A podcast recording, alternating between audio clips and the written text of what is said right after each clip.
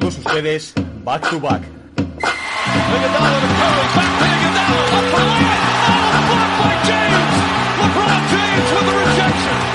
Anthony.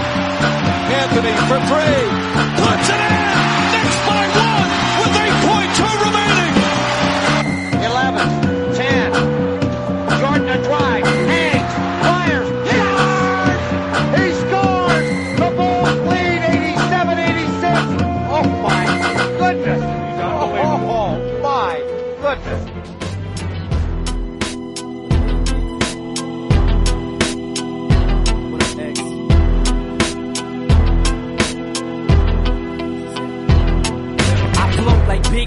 In this bitch, I'm ghostly. Rush me, cause you ain't gonna live to roast me. I have my motherfucking ass kicked by Moby if I let some bitch in the can like bitch cop home for me to do war and try to bring my crew back down. I'll never stoop to that level to do that now. I got a new cat, this time I'm pulling two gats out with bullets. I finally got something to shoot at now. Let's see who got their city on lock. Let's see who got the better aim with the Glock. Let's see who come out on top. Let's see who really want their name in the street. Let's see who wanna die the same time as me and make ends meet. Now was I blessed with a gift or cursed with a curse? I followed her. Verse after verse, spit verse after verse. And I'll be damned if I let Belly dance to pre or anybody swig an axe at my family tree. So now. When you niggas be talking, saying my name.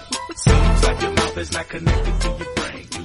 Muy buenas a todos, bienvenidos una semana más a Back to Back. Esta semana empezamos con una canción de Exhibit, My Name, una colaboración con Eminem y Nate Dogg de su álbum Man vs. Machine. Y bueno, yo creo que Exhibit, aunque lleva unos años sin prácticamente estrenar nada nuevo, forma parte del mundo de Dr. Dre, es un auténtico crack de Los Ángeles. Fue muy activo a finales de los 90, principios de los 2000 y tiene unos cuantos álbumes, la verdad que más que recomendables. Y bueno, estamos en esta semana tan navideña, cerca ya de Nochevieja, así que bueno, esta semana nos visita, lo primero, Javi Mendoza vuelve al programa para hablar de este de estas primeras de estas primeras jornadas, de estos primeros partidos. Ya hemos tenido alguna sorpresa. Y aunque todos los análisis con tan pocos partidos hay que cogerlo mucho con pinzas, bueno, yo creo que ya podemos tener alguna sensación, alguna sorpresa tanto positiva como negativa, así que Javi, bueno, va a comentar un poquito con nosotros estas primeras impresiones. La segunda parte con el resto de integrantes del podcast. Vamos a hablar de actualidad, tenemos unas cuantas noticias, alguna que otra lesión de última hora, como la de Dinwiddie para los Nets. Y bueno, como siempre, actualidad, risas y novedades aseguradas. Y por supuesto también algún otro fichaje que hemos hecho estos días que yo creo que será de vuestro agrado para el podcast.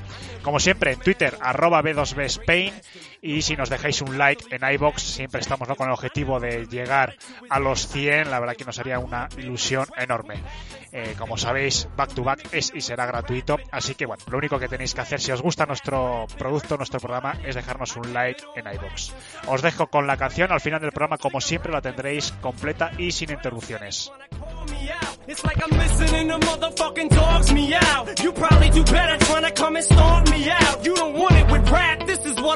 Come on, no gangster, you ain't neither. But I know that I spit ether. I shit across your belly. Show you I'm not R. Kelly. Pass me the weed, I'ma put my ashes out on his ass for the last time, man. Watch your fucking mouth. When you niggas be talking, saying my name. Seems like your mouth is not connected to your brain. Two zero zero three and shit, it ain't the same. Better have a strap, my nigga, simple and plain. Put your nuts on the table, my nigga, let's play the game. Hurt you so long, you be addicted to. I don't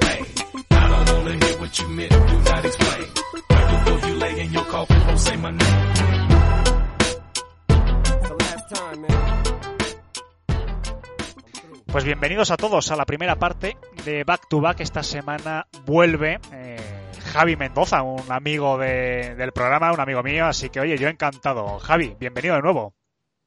Pues muchísimas gracias, Alejandro, un placer y, sí, sí, sí, segunda visita ya y, y espero que en la medida de lo que me permita mi podcast y sobre todo mi trabajo, que es lo que más tiempo me quita, pues poder volver más veces. Sí, hombre, nosotros encantadísimos, por supuesto que sí. Y por parte de Back to Back, eh, bueno, para la entrevista ha podido sacar un ratito de su apretada agenda navideña. Manu, bienvenido, Manu. Bueno, bien- bienvenido a Javi, lo primero, encantado de estar aquí hoy también y bueno, pues la agenda navideña que, que más que nada me ocupa las horas de sueño de, del día. Eh, hay mucha NBA, ¿eh? Sí, sí, que estás viendo mucha NBA porque no puedes salir de fiesta, todo hay que decirlo, claro. Claro, claro. Las cosas como son. Bueno, Javi, pues lo dicho, bienvenido de nuevo. Vamos a hablar un ratito de, bueno, de la actualidad. Tenemos los primeros partidos, dos, tres partidos aproximadamente han jugado todos los equipos. Eh, yo creo que hacer balances y análisis es muy apresurado, pero sí que es cierto que nos podemos quedar con alguna sensación, eh, alguna cosita que vamos a comentar. Pero antes, eh, Javi, me vas a permitir, porque eh, desde la primera y última visita que has hecho aquí a Back to Back, eh, bueno, has tenido buenas noticias en cuanto a tu programa, en cuanto a hablando eh, de NBA, porque bueno, ya formas parte de ese proyecto de iVox de, de, Originals, creo que se llama, ¿no? Cuéntanos un poquito más, porque es un espaldarazo para tu proyecto, además es una cosa muy positiva, un toque bueno, ayuda a la profesionalización de los podcasts. Así que bueno, coméntanos un poquito eh, cómo ha sido todo ese proceso eh, y a nuestros oyentes, pues bueno, eh, no sé, bueno, que es una novedad importante. Yo creo que puede interesar mucho tanto a tus oyentes como a los nuestros.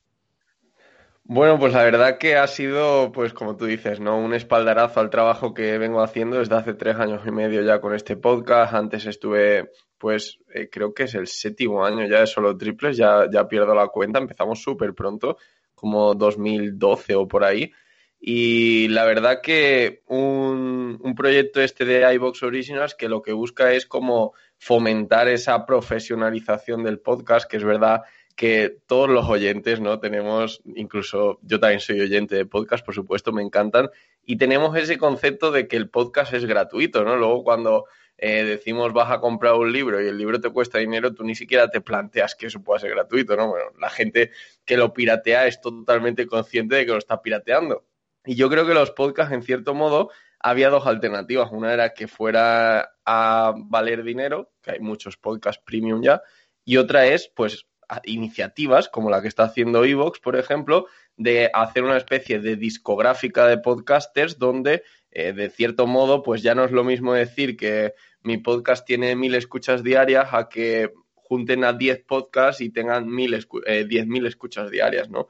Y de esa forma, pues consiguen mejores patrocinios y cosas así que, siendo claro, si yo llamo a la puerta de no sé qué empresa, pues ni me va a responder seguramente, ¿no? Va a decir, ¿tú quién eres? Sin embargo, cuando ya va una discográfica y además un negocio como el podcast, que vemos que está creciendo, vemos que Spotify se ha metido, eh, Apple está empezando a hacer también podcasts exclusivos, Audible de Amazon también, eh, Podium Podcast de la cadena Ser ya hace mucho tiempo que viene haciendo podcast.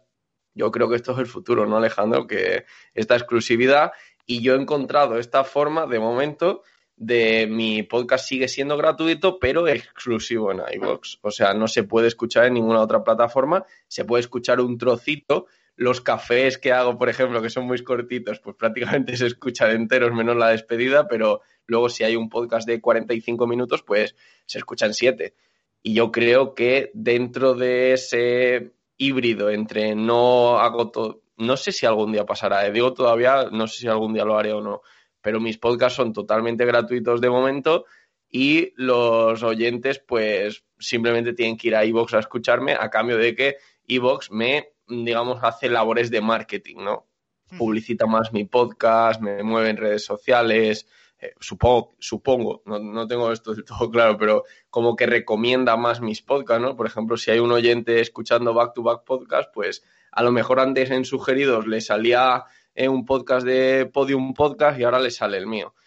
Simplemente eso. No es, no es tampoco como que de momento esto me valga para ganarme la vida, pero ya es un paso hacia algo de profesionalización, ¿no? Y, y en los oyentes, por ejemplo, se está notando. O sea, eh, tranquilamente he duplicado oyentes en, en cosa de seis meses. Es verdad que unido a un proyecto no, tampoco me, siendo, siendo egocéntrico, pero no me quiero quitar mérito, que llevo desde julio grabando un podcast diario o subiendo un podcast diario, creo que he fallado tres días desde julio, ¿eh? Estamos hablando de que sí, que a lo mejor son podcasts de seis minutos y cosas así como los cafés, pero que llevan mi trabajo detrás, que entiendo que ese trabajo pues también se está traduciendo en resultados. Por eso digo que en cierto modo mi crecimiento ya venía desde antes de ser Originals y esto ha sido como un apoyo más. Pues mira, además eh, yo creo que bien merecido, por supuesto que sí. Y, bueno, y todo hay que decirlo, ¿eh? que si alguno quiere colaborar eh, con el programa, con el tuyo, vamos, con Hablando de NBA, también puede, yo creo que son 3 o 4 euros, ¿no? La suscripción básica, o sea que es básicamente una cerveza. Sí, sí, vamos, se podía desde 1,99, pero además eh, lo, he quitado esta semana, que creo que todavía se está desactivando por, por si había algún pago, tienen que rectificar, no sé, unas historias internas suyas, pero lo he quitado precisamente en, consonancia con eso que estoy diciendo, de ahora mismo no es de pago, no sé si algún día llegará a serlo, pero el día que lo sea, de verdad quiero que el que paga, aunque sea ese 1,99 que estaba puesto de mínimo para quitar anuncios, que no solo te quita anuncios, sino que de verdad te dé, pues no sé, podcast exclusivos y cosas así. Creo que, que merece la pena el, el, hecho de que si alguien decide apoyarte económicamente, algo que está en abierto, pues que tenga algún tipo de recompensa. Pues bien, eh, vamos, seguro que te va a ir genial, Javi, porque vamos, lo, estás currando como, como muy pocos eh, en, en iBox, así que te mereces toda la suerte del mundo. Y bueno, yo sí, cualquiera de nosotros. Y formas parte de esto, ¿eh? sí, hombre, nosotros, eh, vamos, encantado de poder ir a echar una mano cuando quieras. Eh, Javi, bueno, vamos a empezar a hablar un poquito de NBA. Hemos tenido ya las primeras jornadas, hemos tenido alguna cosa, alguna sorpresa, tanto positiva como negativa. Todo hay que cogerlo con pinzas, como decíamos antes. Pero bueno, un poquito de modo de introducción. Eh, ¿Qué titular o con qué te quedarías de momento de lo, de lo poco que hemos visto de temporada? A ver, pues eh, no, me, no me quiero dejar de hablar de mi equipo, ¿no? Que son los Toronto Raptors, que no, no me han gustado especialmente en estos dos primeros partidos, pero efectivamente no es para sacar conclusiones eh, precipitadas, ¿no? Luego, sí, los Atlanta Hawks, dos partidos, sí, muy bien, pero es que tienen un montón de bajas y ahora sí están jugando espectacular. No hemos visto ya un Young, por ejemplo, cada un paso adelante. Y eh, es que era una de mis esperanzas de este año. A mí los Atlanta Hawks, yo vengo ya un par de años diciendo, ojo con este equipo, tal. Este verano creo que han hecho las cosas muy bien, a pesar de lo que puedan decir alguna gente de que, pinta aquí Galinari o que pinta aquí eh, Bogdanovich o tal.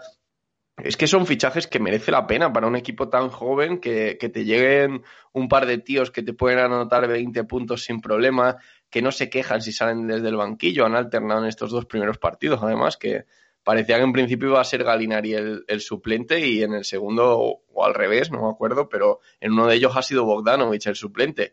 Y creo que ese tipo de versatilidad, unido al crecimiento de los jóvenes, tíos experimentados como Rajon Rondo, que todavía no han podido debutar, yo creo que es un equipo que es muy interesante verlo.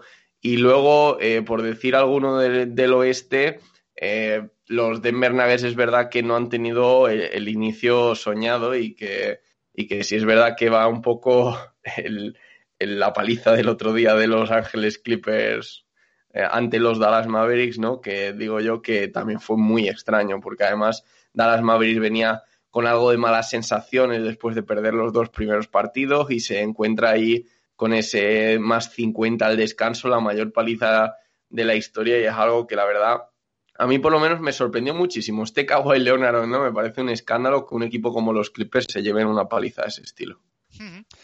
Voy a empezar con Manu, que está el hombre ahí callado. Manu, pues si tienes un par de preguntitas, hacemos la primera ronda contigo.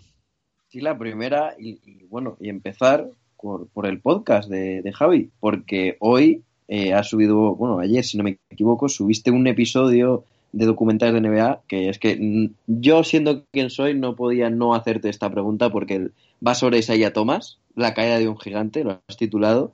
Eh, sin contraprogramar tu episodio de podcast, quiero que, que des por aquí un poquito la, opinión que tienes sobre, sobre el caso de Isaiah Thomas a día de hoy.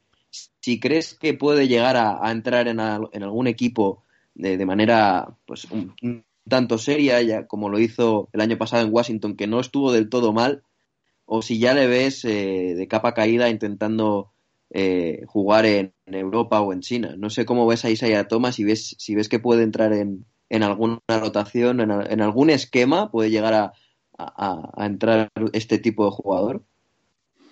Es que es algo que no entiendo, la verdad. O sea, Eh, primero, sobre el documental que has dicho, es, es un documental de Passion Basket, que es un youtuber de, bueno, tiene más de 300.000 seguidores en YouTube, es español, y, y, la verdad que llegué a un acuerdo con él de subir sus pequeños documentales en formato podcast cada domingo y, y de ahí nace un poco, o sea, quiero decir que es un poco trabajo suyo.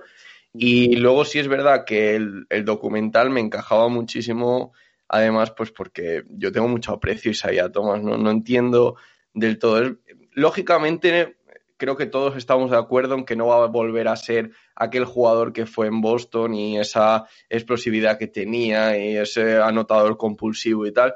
Pero igualmente, de verdad estamos diciendo que con lo que estamos viendo en la liga, las palizas que estamos viendo, jugadores que hacen airballs, cosas así, ¿de verdad me estás diciendo que un Isaiah Thomas por el mínimo no encaja en ningún equipo?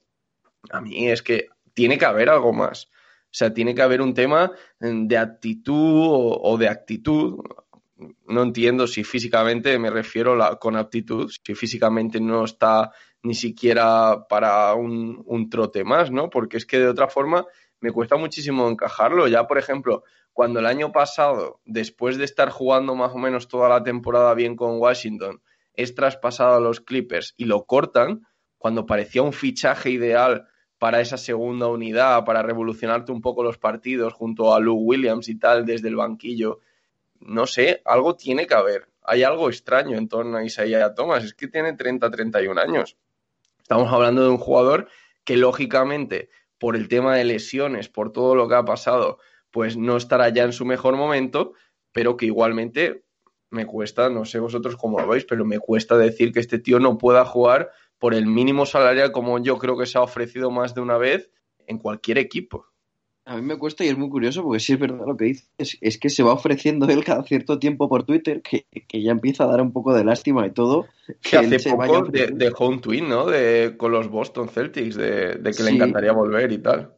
Ahora yo en Boston precisamente hace una temporada te diría que sí, cuando estaba Wanamaker como, como base suplente, pero ahora mismo creo que lo tienen bien cubierto, pero creo que hay muchos esquemas en los que puede llegar a ser un buen jugador. O sea, mientras tenga un compañero que le pueda cubrir bien atrás, él es un muy buen jugador con tiro exterior y yo creo que, que eso lo va a aportar 100% seguro. El problema es que ya no es el mismo entrando a canasta que antes de la lesión, que es quizás la explosividad que haya perdido, pero yo creo que todavía ha valido a la hora de anotar. Vamos, no sé en qué equipos te puede caber a ti a día de hoy. Es que ya te digo, yo prácticamente con roles distintos, lógicamente, en cada equipo puede encajar de una forma, pero puede encajar en cualquier equipo, ¿por qué no?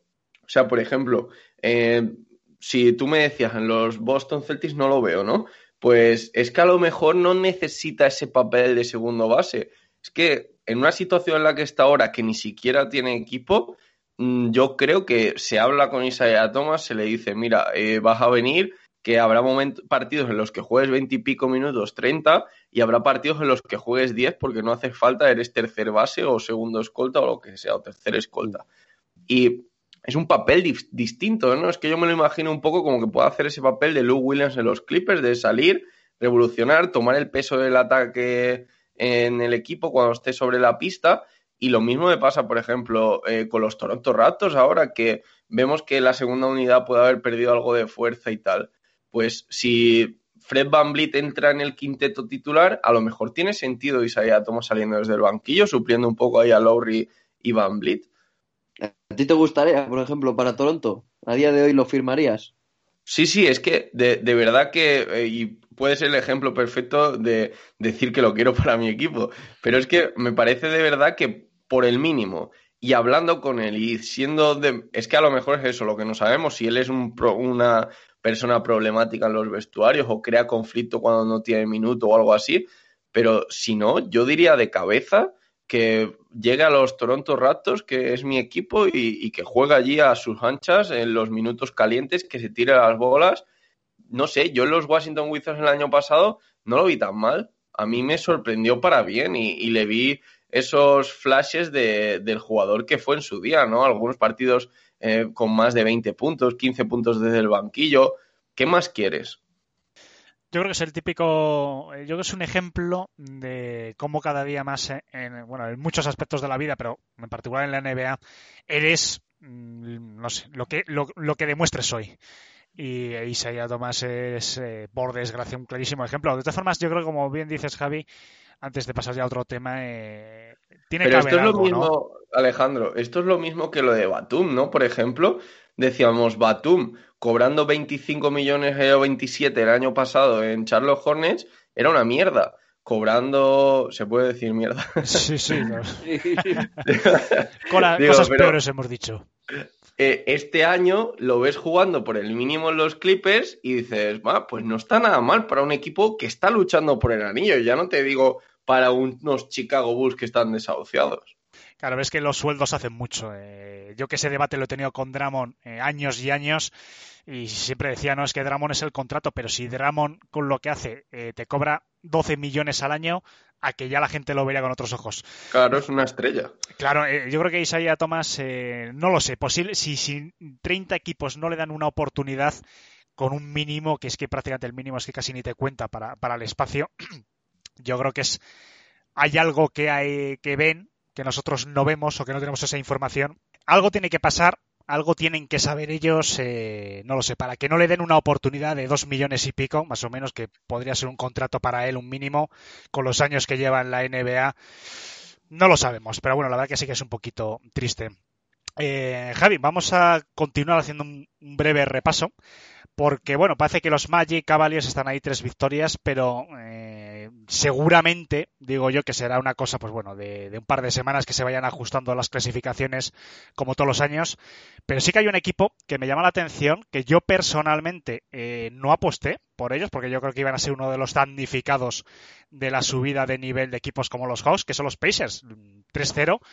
Y sobre todo las sensaciones, ¿no? Que yo creo que es lo que más nos tenemos que quedar en estos días, sobre todo con un Sabonis eh, que sigue eh, con una evolución increciendo claramente y yo creo que está asumiendo un papel, no sé si de líder, pero bueno, por lo menos eh, una cabeza visible, clara de este proyecto y sobre todo con mucho futuro, porque es un jugador muy joven. Eh, no sé, tenemos que empezar a reconsiderar a lo mejor que los Pacers, mm, por lo menos en temporada regular, eh, van a ser más de lo que parecía en esta pretemporada. Pues la verdad, bueno, sobre los Cavaliers y los Orlando Magic, Orlando a lo mejor estará un poquito más arriba, puede que no, este año parece que puede quedarse sin playoff con la subida del este, pero lo de los Cavaliers claramente tiene que ser un espejismo, ¿no? Aunque es verdad que estamos viendo cosas muy extrañas también en el oeste, que parecía que estaban desahuciados los Thunder, el único que no ha perdido, aunque haya jugado un partido, pero son, son tonterías de los primeros días, claro, esto, los Cavaliers, la paliza de esta madrugada a los Sixers ya me ha dejado de piedra, son los primeros minutos que le he visto y es verdad que parece que están en ese momento de dulce tonto en el que le entra todo, ¿no? Eh, Jugadores que, que incluso no son expertos tira- tiradores como Colin Sexton, que estaba con un 68% o algo así de triple, una, una barbaridad. Y luego lo de los Pacers. Mm, espectacular, simplemente eso. Siempre están ahí. Es, es un equipo con el típico equipo con el que no te quieres enfrentar nunca, pero es que yo creo que la gran noticia es la confirmación de Sabonis. Incluso en días así más apagados, como en el último partido contra los Celtics, pues te das cuenta de que es un equipo que mm, o sea, es un jugador que de verdad puede tirar del carro y aparecer en los momentos decisivos y ganarte el partido. Y yo creo que es, como digo, la mejor noticia, porque al final es la confirmación de algo que el año pasado nos pilló a todos un poco de sorpresa, porque estábamos todos obcecados con Víctor Oladipo y que era la estrella de estos Pacers y tal, y de pronto te aparece Sabonis prácticamente de la nada, porque si era un chaval que pues había, había tintes, ¿no? De que iba a ser un buen jugador, lógicamente, eh, pues todos sabemos quién es, quién es su padre, ¿no? Y, le pesa, el, nombre siempre pesa, y, y sin embargo, eh, el rendimiento es simplemente increíble. Ya lo fue el año pasado, insisto, y el gran punto es que se confirme como se está confirmando. Y luego es que los Pacers son un equipo siempre muy serio, da igual el entrenador que los entrene, porque hemos visto cambios de entrenadores en, en, Pacers y sigue siendo un equipo que tiene rendimiento alto. Luego, ¿qué pasará con, con, con Víctor Oladipo? Yo creo que es la gran incógnita. Si Víctor Oladipo recupera su, su nivel pre, pre-lesión, ¿no? Pues la verdad, viendo que Miles Turner también veía algo que no deja de ser estadística, ¿no? Pero estadísticamente estaba en, Bueno, era una página random, ¿eh? no sé cómo me ha llegado el tweet, pero estaba poniendo como unas estadísticas para determinar el Defensive Player of the Year de la primera semana, ¿vale? Y cogía, pues típico, no sé, no sé cómo lo ha montado, pero cogería robos, eh, tapones, el, el, defensive rebound también lo cogía, rebote, y luego también creo que cogía los porcentajes de tiro de la persona que le atacaba y estaba primero Miles Turner como defensor del año, ¿sabes? Y, de verdad, eh, eso unido, pues de que de verdad se le vea un poquito más de intensidad y tal de nuevo, pues te hace pensar que el parón que tuvo el año pasado en su crecimiento, a lo mejor pues se puede superar. Brogdon, a mí me encanta, es un jugador que me parece alucinante. Entonces, si todas esas piezas más o menos se juntan bien y siguen con su crecimiento, tenemos países para rato, ¿no? Porque además estamos hablando de, gente muy joven en todos los casos, 23, 24, 25 años. Bueno, por continuar un poquito en el este, después ya cruzamos eh, al oeste. Eh, me ha sorprendido para mal eh, insisto, cogiendo todo esto con pinzas, eh, es una cosa que hay que dejar claro a los oyentes, ¿no? Llevamos muy poquito y, de esto hasta que acabe la temporada. Lo diremos todo el rato y aún así, al final de temporada nos sacarán algo de lo que digamos hoy. ¿eh? Bueno, pero fíjate, yo esperaba un poquito más de, mm, de los Wizards, han perdido los tres partidos. Sí que es cierto que hablan, ¿no? Yo, yo, también lo he notado, ¿no? tampoco no, no, lo he, analizado tampoco tan a fondo, pero bueno, parece ser que sobre todo los seguidores de los Wizards y, y la prensa local de Washington eh, parece que dicen que hay una química muy buena entre Bill y, Westbrook, pero de momento esa química, por lo menos aparentemente, no se está trasladando en, en resultados. No sé qué te parece a ti, no sé si has visto algo de estos Wizards, porque yo creo que con la apuesta que ha hecho la franquicia por Westbrook, y además con una pareja Westbrook-Bill, eh, para mí no entrar en playoff o entrar de milagro en play-in, yo creo que sería un fracaso mayúsculo, por lo menos en un este reforzado, pero bueno, no deja de tener todavía la calidad del oeste. Bueno, aquí el punto es, eh, Westbrook creo que ha hecho dos triples dobles en los dos partidos que ha jugado, que era algo que cabía, cabía esperar, pero se le ha visto bastante generoso, ¿no? Yo he visto un ratito solo de, de uno de los partidos contra Orlando y claro, es que ahora mismo no podemos abarcar tampoco todo. Me he visto otro resumen de estos alargados para, al menos verlos un poquito en acción. Y, y, lo que sí también he estado leyendo un poco como tú, ¿no? De que eh, la conexión con Bill es buena y es verdad que hemos visto un Westbrook un poquito más generoso de lo que venía siendo últimamente. Va a seguir cogiendo los rebotes y va a seguir haciendo triples dobles, por supuesto, porque tira mucho, los rebotes es lo que puede que no, porque las asistencias también las da y está claro que va a seguir cogiendo rebotes en Washington. Entonces va a hacer triples dobles. Total, que dicho esto, han perdido los tres partidos muy ajustados. ¿eh? Quiero decir, las sensaciones con los Wizards es que podemos tener un equipo que debe luchar por el play-in como mínimo. O sea, vamos a ver un equipo que aún con este arranque de 0-3 que lógicamente da mala impresión de primeras, mm, han perdido los tres partidos. Eh, creo que si no fueron ganando todos al tercer cuarto, ahí, ahí, al final del tercer cuarto, y han perdido todos en el último cuarto. Entonces, si se alinean un poquito los astros, empiezan a mantener cerrados los partidos tal, bueno, de hecho, estoy viendo aquí la estadística del otro día, perdieron de 16 en el último cuarto contra Sixers. O sea, iban ganando cómodamente porque al final perdieron de 6 el partido. Y luego también contra Orlando Magic perdieron de 7 el partido y perdieron 43-19 el último cuarto. Eh, es que les falta eso, el cerrar los partidos, porque es verdad que las sensaciones que han dado sobre la pista no han sido para nada malas. Manu, ¿otra ronda? Bueno, eh, hemos hablado un poco antes del caso de Isaiah Thomas, y de cómo no se le puede dar una oportunidad a este tipo de jugadores, voy a dar la vuelta y voy a poner el caso positivo, que a lo mejor Thomas tiene que mirarlo un poco, que es el de Marker Fultz. Todo el mundo le da por perdido, los Sixers lo regalaron a cambio de, Jonathan Simmons, que prácticamente era para rellenar la, rotación para playoff de, Sixers, y hemos visto como poco a poco, poco a poco, se ha ido haciendo un hueco en Orlando, se ha sacado un contrato que yo creo que al final va a ser un buen contrato porque como ha empezado esta temporada eh, eh, está impresionando a todo el mundo porque no son solo los 20 puntos por partido sino que está teniendo buenos porcentajes en tiro 50% en tiro y 92 en tiros libres Eh, ¿Crees que ha, resucitado este jugador que realmente este aprovechaba esa oportunidad que estábamos diciendo antes que se le tendrían que dar a, a, este tipo de jugadores, no darlos por perdido, aunque este era un caso, bueno, mucho más joven y que tenía mucha evolución por delante? ¿Cómo ves a Markel y a, y a estos Magic? Claro, aquí lo curioso es que los Sixers se deshacen de él diciendo como que tienen cierta prisa y que es un jugador que no va a dar un rendimiento inmediato, que los problemas aquellos que tenía que no, no sé si, no sé cuánta de verdad había en aquello, ¿no? Pero nos vendieron prácticamente que tenía que aprender a tirar de nuevo, que aprendió a tirar de nuevo. Una lesión crónica, una cosa que iba a estar ahí permanentemente.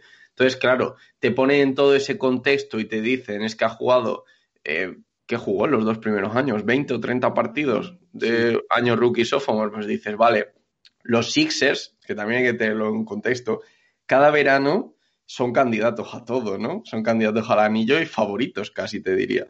Entonces, como todos los veranos hacen eso, pues llegó un verano en el que simplemente se lo querían quitar de encima, pues porque pensaban que era el año y que no, no contaba para el proyecto. Entonces, para tener una ficha menos, pues preferían tener a un jugador de relleno como Simon, ¿no?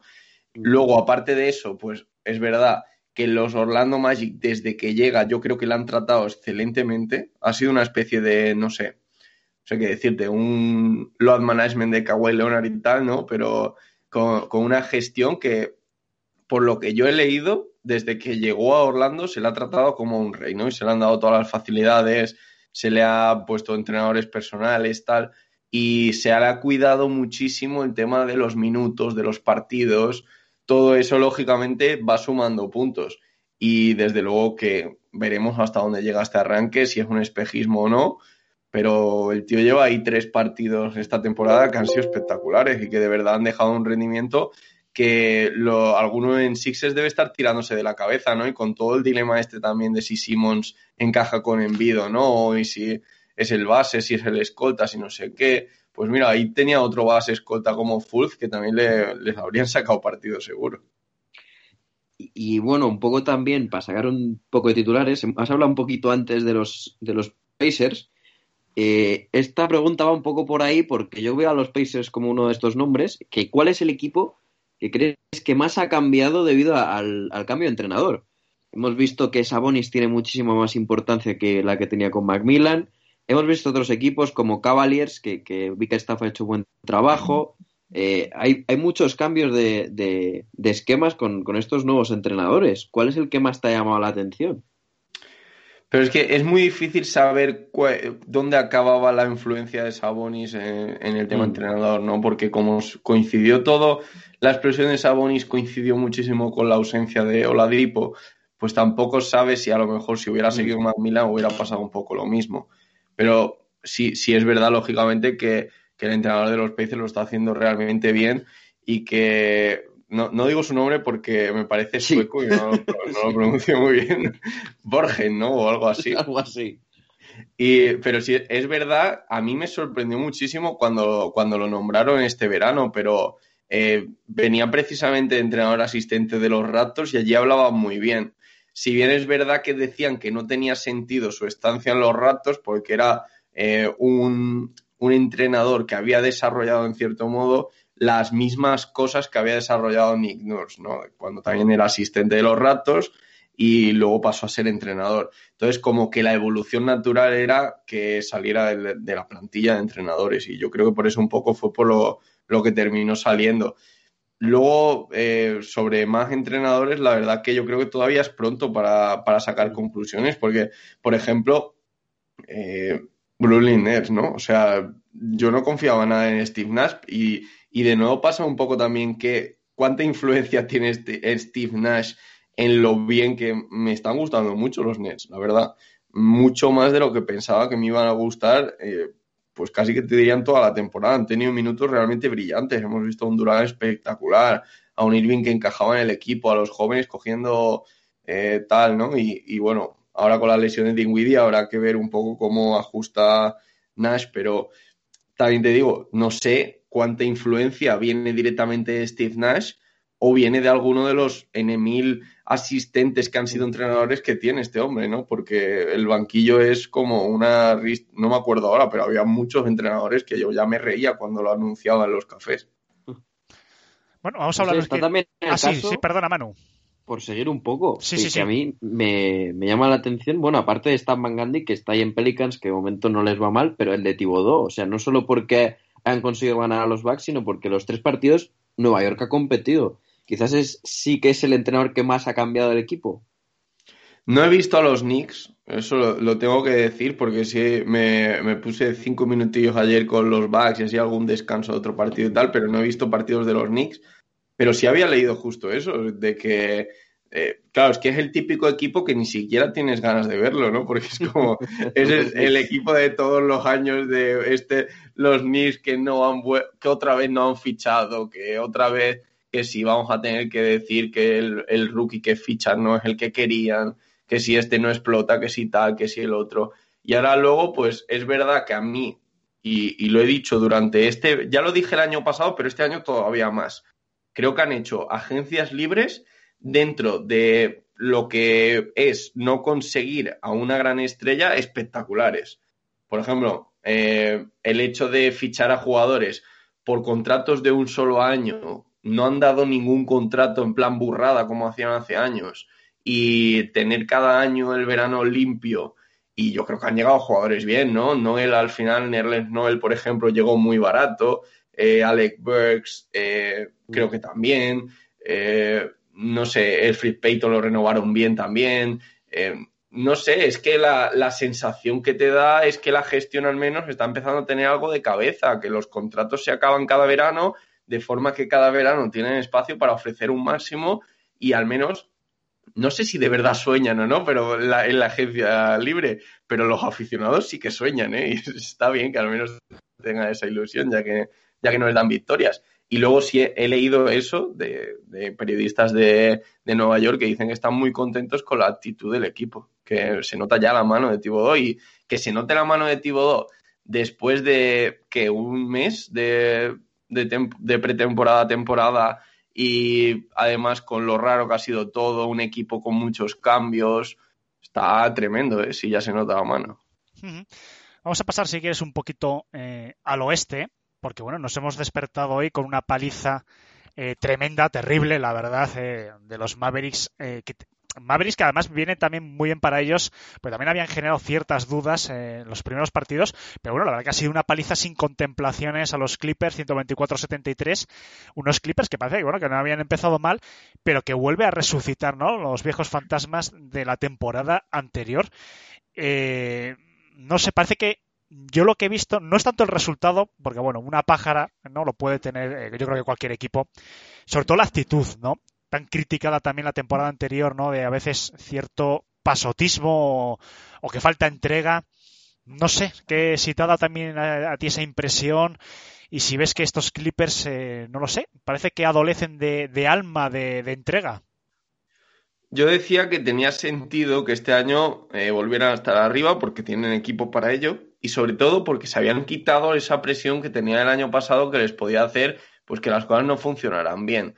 ¿Qué pasa? Que de pronto te encuentras esto en el partido 3, después de, es verdad, dos partidos en los que decías, mira, pues están bien los Clippers. ¿eh? Al menos ganan los partidos que los tienen que ganar. Ibaka parece que va encajando bien en el equipo. Eh, Kawhi Leonard se le ve enchufado. Paul George hizo buenos partidos. Y ahora de pronto te llega el tercer partido, el primero que se pierde Kawhi Leonard. Y no sé qué me preocupa más. Si que todo el mundo esté diciendo es que no ha jugado Kawhi Leonard. O como tú dices, esa, esa actitud, ¿no? Que al final va todo un poco de la mano, como el hecho de justificar una derrota de 50 puntos porque no juegue Kawhi Leonard, un equipo como los Clippers que tiene a Paul George, que tiene a Ibaka, que tiene a Lou Williams, que tiene a Patrick Beverly, que tiene a Monte Morris, ¿no? Que, que, ha, que ha, cogido un contratazo este verano, Marcus Morris, ¿no? Me estoy sí, liando sí, con sí, el. Morris. Marcus, Marcus.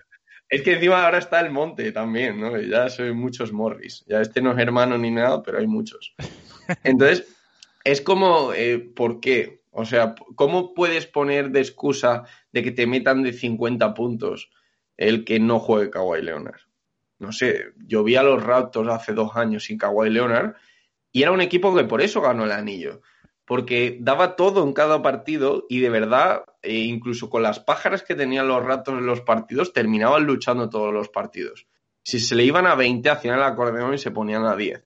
Pero no esto, o sea, se, dejarse ir de esta forma y no sé, a mí no me gustó nada la actitud de, del otro día. Ya de por sí me, me deja un poco de dudas el, el, cómo se está quedando para los próximos años, ¿no? Porque están ofreciendo ahí contratos bastante importantes, a Morris precisamente, a Kenar, que habrá que ver eh, cómo aguanta físicamente, ¿no? Que es la gran incógnita con él.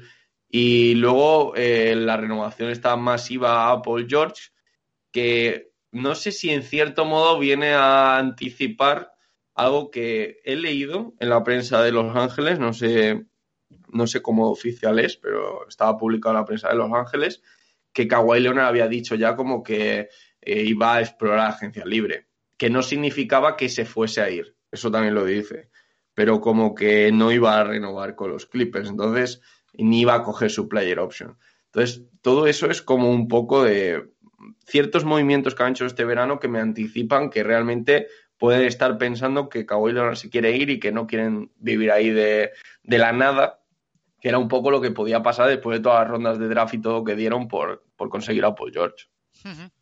Bueno, vamos a continuar también un poquito en el oeste. Eh, no sé si hay algo más que te haya llamado la atención. Estamos viendo unos Pelicans también que están gustando bastante. Como sorpresas negativas, quizás preocupantes por lo menos para sus aficionados, yo pondría, fíjate, más que a los Warriors o a los Rockets, que yo creo que es muy coyuntural, eh, los Nuggets, ¿no? Porque tras la pérdida de, eh, sobre todo de Jeremy Grant y también de Plumlee, eh, yo veo que, eh, no sé, parece que se está dando la, los peores te temores en cuanto a que esa solidez defensiva de la temporada anterior está sufriendo mucho.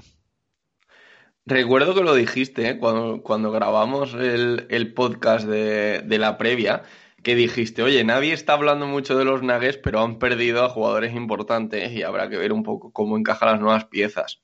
De momento, de hecho, el sustituto precisamente de, de Jerian Grant era ya Michael Green, que no ha podido jugar. Entonces es un poco, de momento, queda en stand-by. Es verdad que igualmente el nivel que te daba uno no creo que te lo vaya a dar el otro. Pero aún así, como tú dices, parece que les ha faltado algo, ¿no? Y, te queda un poco de duda, porque ya hemos visto a un Michael Porter Jr. que está en el nivel que cabía esperar de él. Hemos visto a un Nikola Jokic que está haciendo triple doble triple doble. Hemos visto a, a, Jamal Murray, yo creo, un poquito más apagado, ¿eh? de, bastante mal además en tiro y tal, bastante más apagado de lo que vimos en la burbuja y eso. Pero cabía esperarlo también. Ahora sí, ha vuelto Gary Harris, que era un poco lo que también se dijo en la burbuja. Es que no está Gary Harris, ya, ya ha vuelto. Eh, no sé, Bol Bol está ahí, mmm, no sé si ha, jugado 5 o 10 minutos o muy poco, ¿no? En estos primeros partidos y yo esperaba que cogiera más protagonismo. No sé si es que no está bien físicamente. Entonces, eh, todo esto lo vas uniendo y si te da un poquito de miedo los, Denver Nuggets. Ya cuando hablamos antes del oeste, ya dije, me sorprendió un poquito ese 0-2 inicial.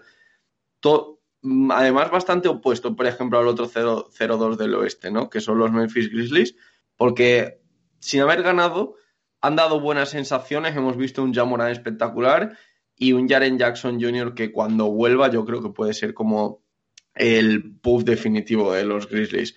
No sé si les dará, por circunstancias de en qué punto de la temporada vuelva y tal, si les dará para luchar por play-in o algo de eso, pero al menos se ha visto que han luchado sus partidos y tal, ¿no? Que en los Denver Nuggets, más que luchar, cabía esperar que ganaran. Y de hecho, contra los Clippers, por ejemplo, no estuvieron ni cerca de ganar.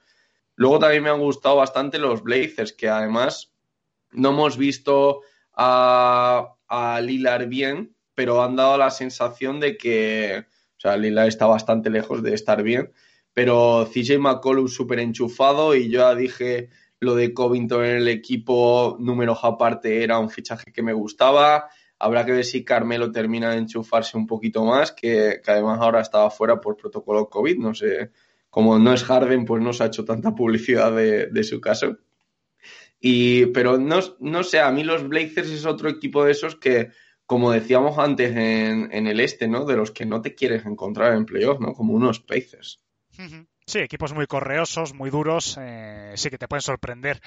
Eh, bueno, vamos a hacer, Manu, no sé si tienes alguna preguntita más por ahí, hacemos una última ronda. Sí, me gustaría repasar dos equipos que son, bueno, históricos de, de la conferencia esta, esta última década, eh, porque han tenido trayectorias un poco inesperadas. Has hablado un poco antes por encima de los Warriors, y a mí me, me, me, interesa mucho porque se está hablando de que el equipo no ha empezado bien, eso es cierto, tiene que, acostumbrar esa nueva pieza de, Kelly Oubre, pero ¿cuánto crees tú de importancia eh, puede tener la vuelta de Draymond Green para que los Warriors suban o se vayan más o menos a quedar donde estén? O sea, ¿tú crees que va a ser muy importante Draymond Green para que peguen ese, ese enchufe para arriba que, que esperamos todos para que los Warriors estén donde creímos que, que iban a estar? ¿O crees ¿Dónde, que... ¿Dónde creéis que deben estar los Warriors? Por ponerlo claro, nosotros, un poco en contexto. A principio de temporada nosotros le damos todo prácticamente playoff seguro, quizás a lo mejor play-in, pero playoff seguro. Claro, algo así, pero digo, tampoco es descabellado que al final ha empezado con un 1-2, ¿verdad? Se sí. llevaron dos palizotes que, que decir, yo ahí empecé a ver espejismo, ¿eh? vi un poco el recuerdo de la pasada temporada, digo, otra vez se va, se va a lesionar Stephen Curry, va la opción del MVP fuera, eh, no sé, eh, tuve un poco de déjà vu, pero luego es verdad que para mí los Warriors es eso, es que si optan a play-in, pues ya van bien, es que es un equipo que al final tú lo repasas y dices, teniendo en cuenta que Kelly Oubre y Andrew Wiggins están ahora mismo muy lejos de ser una estrella, sobre todo, eh, bueno, lo del arranque de temporada de Ubre está haciendo para. Madre mía. Ostras, estoy viendo ahora. No, no había visto los números, ¿eh? pero. Sí, sí, no, son 19, 19 tiros por partido, 8 puntos, ¿eh? Un 17% de acierto con 19 tiros por partido es de lo más escandaloso que he visto en la vida. Y cero triples de no sé cuántos, han sido 17. Sí, cero, hostia, cero de ocho intentos, no, ocho por partido, o sea, sí, 17 sí. intentos. Madre mía, eh, demasiado, ¿no? demasiado exagerado esto de, de Kelly Obre. Pero claro, ya aparte de esto, pues es que la gente de pronto pasa de no querer a Wiggins a querer que sea el, el MVP del equipo. O ahora que va a volver Draymond Green, pues no sé si de verdad va a encajar de alguna forma en el equipo.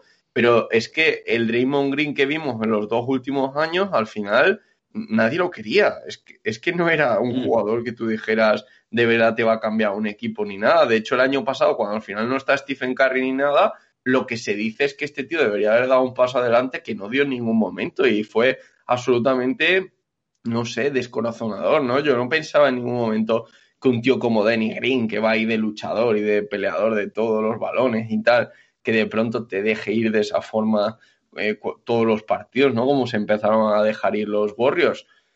No sé, habrá que ver que, que Danny Green vuelve, ¿no? Si ahora de pronto vuelve el Draymond Green, he dicho Danny, pero el Draymond Green de, de los años estos de los anillos de los Warriors antes de Durán y tal, pues a lo mejor sí, a lo mejor ese, ese tío sí les da el cambio de dinámica que necesitan para optar a los playoffs.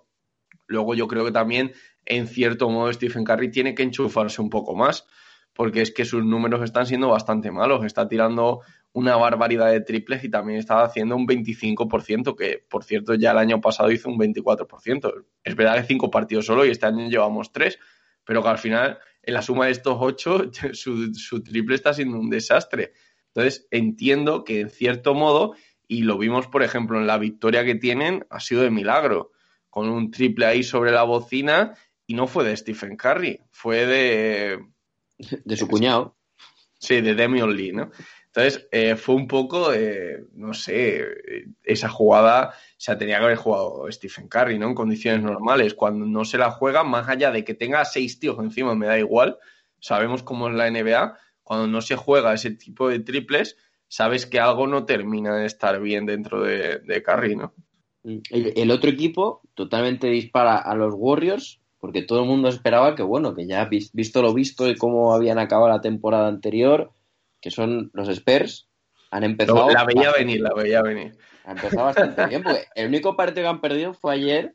Y, y, bueno, tuvieron la oportunidad de ganarlo en la última jugada. Fue un tapón de, de a, a de Rosen, que por cierto, también me gustaría que hablaras un poco de él, porque está incluso un poco evolucionando, como aquel último año que estuvo en Toronto, está tirando triples y todo, y se está metiendo.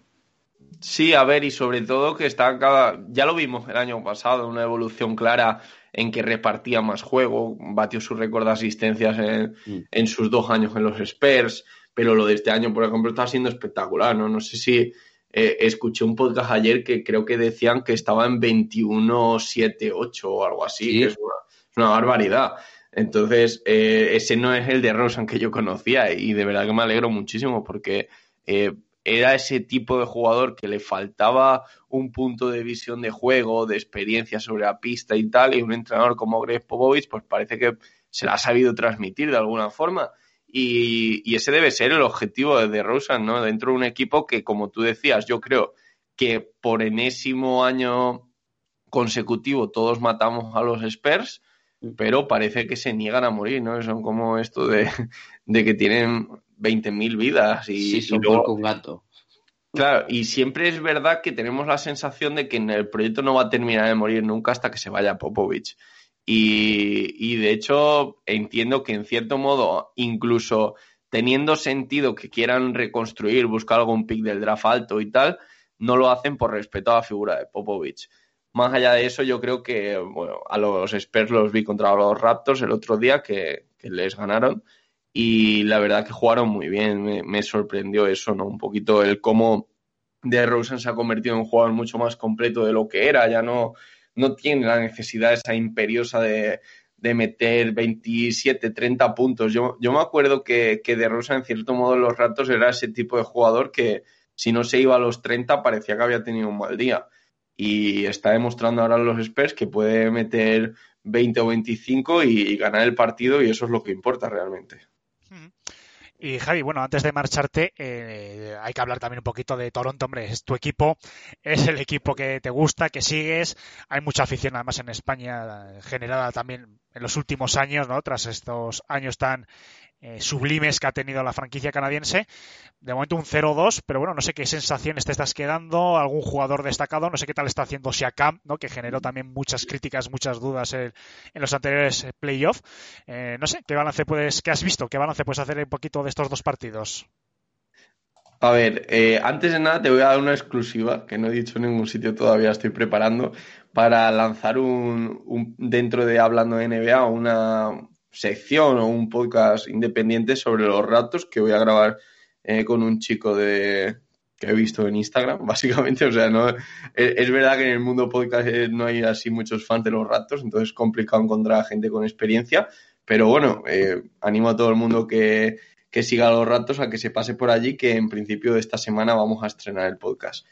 Y luego, sobre el arranque, yo creo que un poquito en líneas generales, eh, más allá del 0-2 que pueda sonar un poco traumático el no, no habernos estrenado, pues además yo creo que en cierto modo cabía esperar que se ganara tanto a Pelicans como a Spurs si de verdad estábamos apuntando a lo que estábamos apuntando, que era estar en playoff en el este sin ningún problema.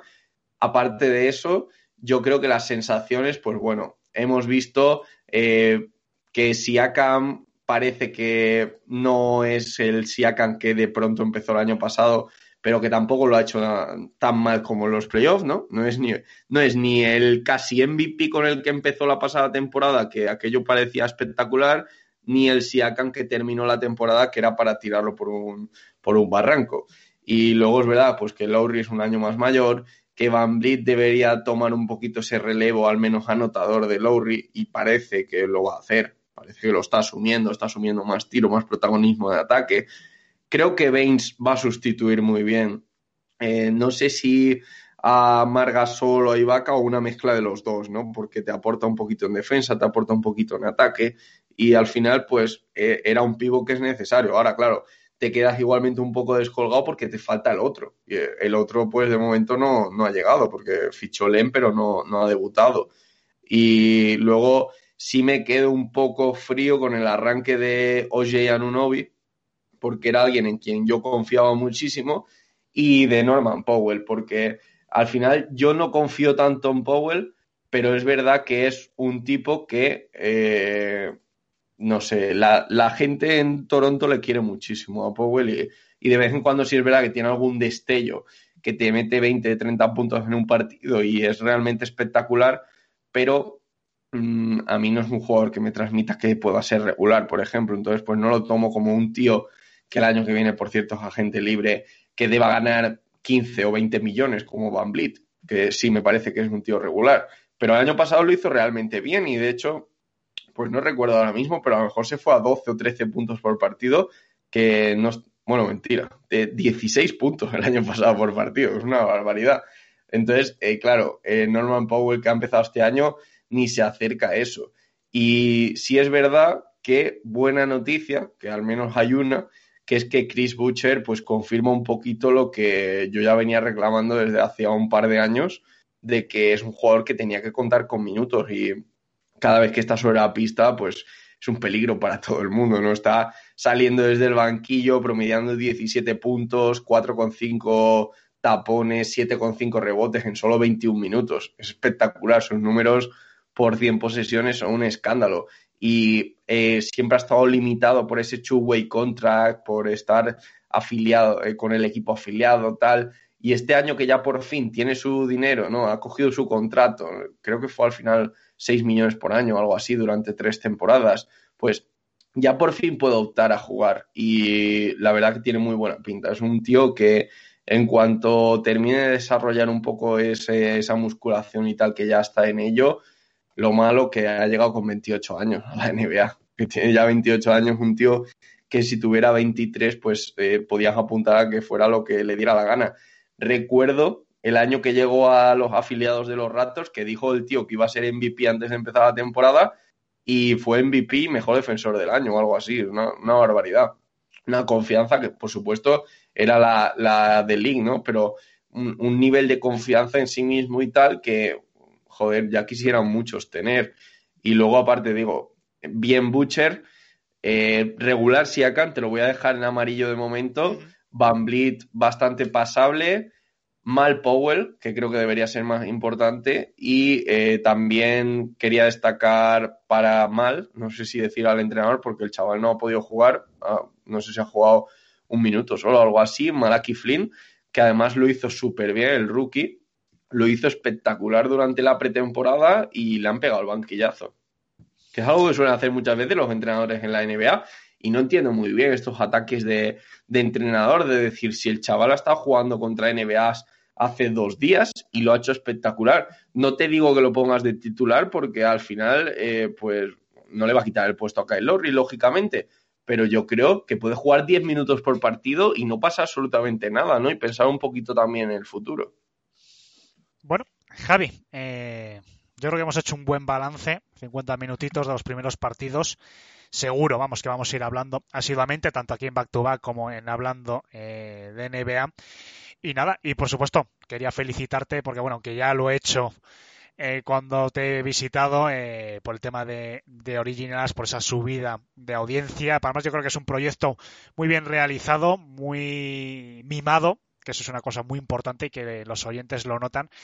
Y, insisto, también ya lo hice la primera vez que nos visitaste hace unos meses, pero ahora lo vuelvo a hacer para nuestros oyentes que echen un vistazo, porque además no solo tienes actualidad, has creado ¿no? unas especies de, bueno, el café que comentabas antes, algunos especiales históricos, yo creo que estás, eh, vamos, prácticamente tocando todos los palos de la NBA y, y vamos, lo recomiendo eh, totalmente, porque vamos, es un podcast maravilloso, así que Javi, eh, mucha suerte y nada, y espero que en poquitas semanas volvamos a hablar tanto en, en, hablando de NBA como en back to back eh, cuando te apetezca volver. Sabes que siempre es un placer y muchísimas gracias por tus palabras y por, por, la invitación. Vamos, para mí es un placer y sabes que si no vengo más es simplemente porque, aparte que tú grabas mucho menos que yo, ¿no? Que es como si semanalmente, si siempre viniera yo, pues iba a ser un poco aburrido para la gente, me tienes que meter en la segunda hora, pero que también lo podemos plantear, ¿eh? Pero claro, tenemos que cuadrar cosas porque... Eh, por mi trabajo, yo soy consultor, pues trabajo todo el día y ya te digo, por ejemplo, el café me viene muy bien porque lo grabo a las 7 de la mañana, entonces claro. como esto es un alivio. Pero ya sabes que puedes contar conmigo y que cuando digo que no es por el tiempo, no por ganas. Pues lo dicho, Javi, muchísimas gracias y vamos, y, y prontito volvemos a hablar. Un abrazo, chicos.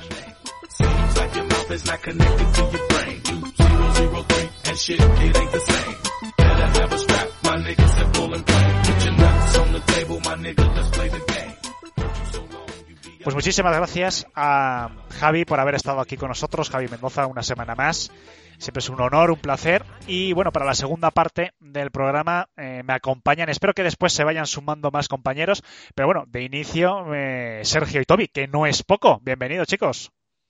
Buenas, buenas. ¡Ey! Yo creo que estás toda la semana, Sergio, para practicar ese alarido, te lo digo de corazón. No, hombre, así saludo a mis compañeros de trabajo. También. Eh, Bueno. Javi Mendoza, eh, arroba hablando de NBA, que todos los que yo gra- eh, grabé con él un ratito, un día con lo de los Sixers y tal, y todos los que hemos grabado con él, dice, es, tiene, es el tío que graba en el programa más raro del mundo. No, con- no conozco a nadie que grabe como él. ¿De, programa y eso dices? Sí, Digo, sí, del de- programa que usa. Sí, sí, porque el que los que si algún oyente tal, que sé que hay algunos oyentes famosillos como Planeta o cosas de esas que de vez en cuando nos escuchan, han grabado con él o eh, saben saben lo que me refiero. Si usa un programa en una web, increíble, espectacular. Sí, el otro día lo comentaba que, que estaba mirando otras opciones. eh, pero bueno, oye, cada uno, nosotros somos de la vieja escuela con nuestro Skype y más felices que una perdiz. Muy majete, ¿eh, Javi? Yo Desde luego. conozco- he hablado con él unas pocas veces al final, entre unas cosas y otras. Desde luego, la verdad que es un tío bien majo y vamos, está a su casa para, para lo que quiera. Bueno, vamos a empezar. Eh, tenemos unas cuantas cositas. Después vamos a hablar de los partidos que nos ha- han generado pues unas cuantas noticias, lesiones.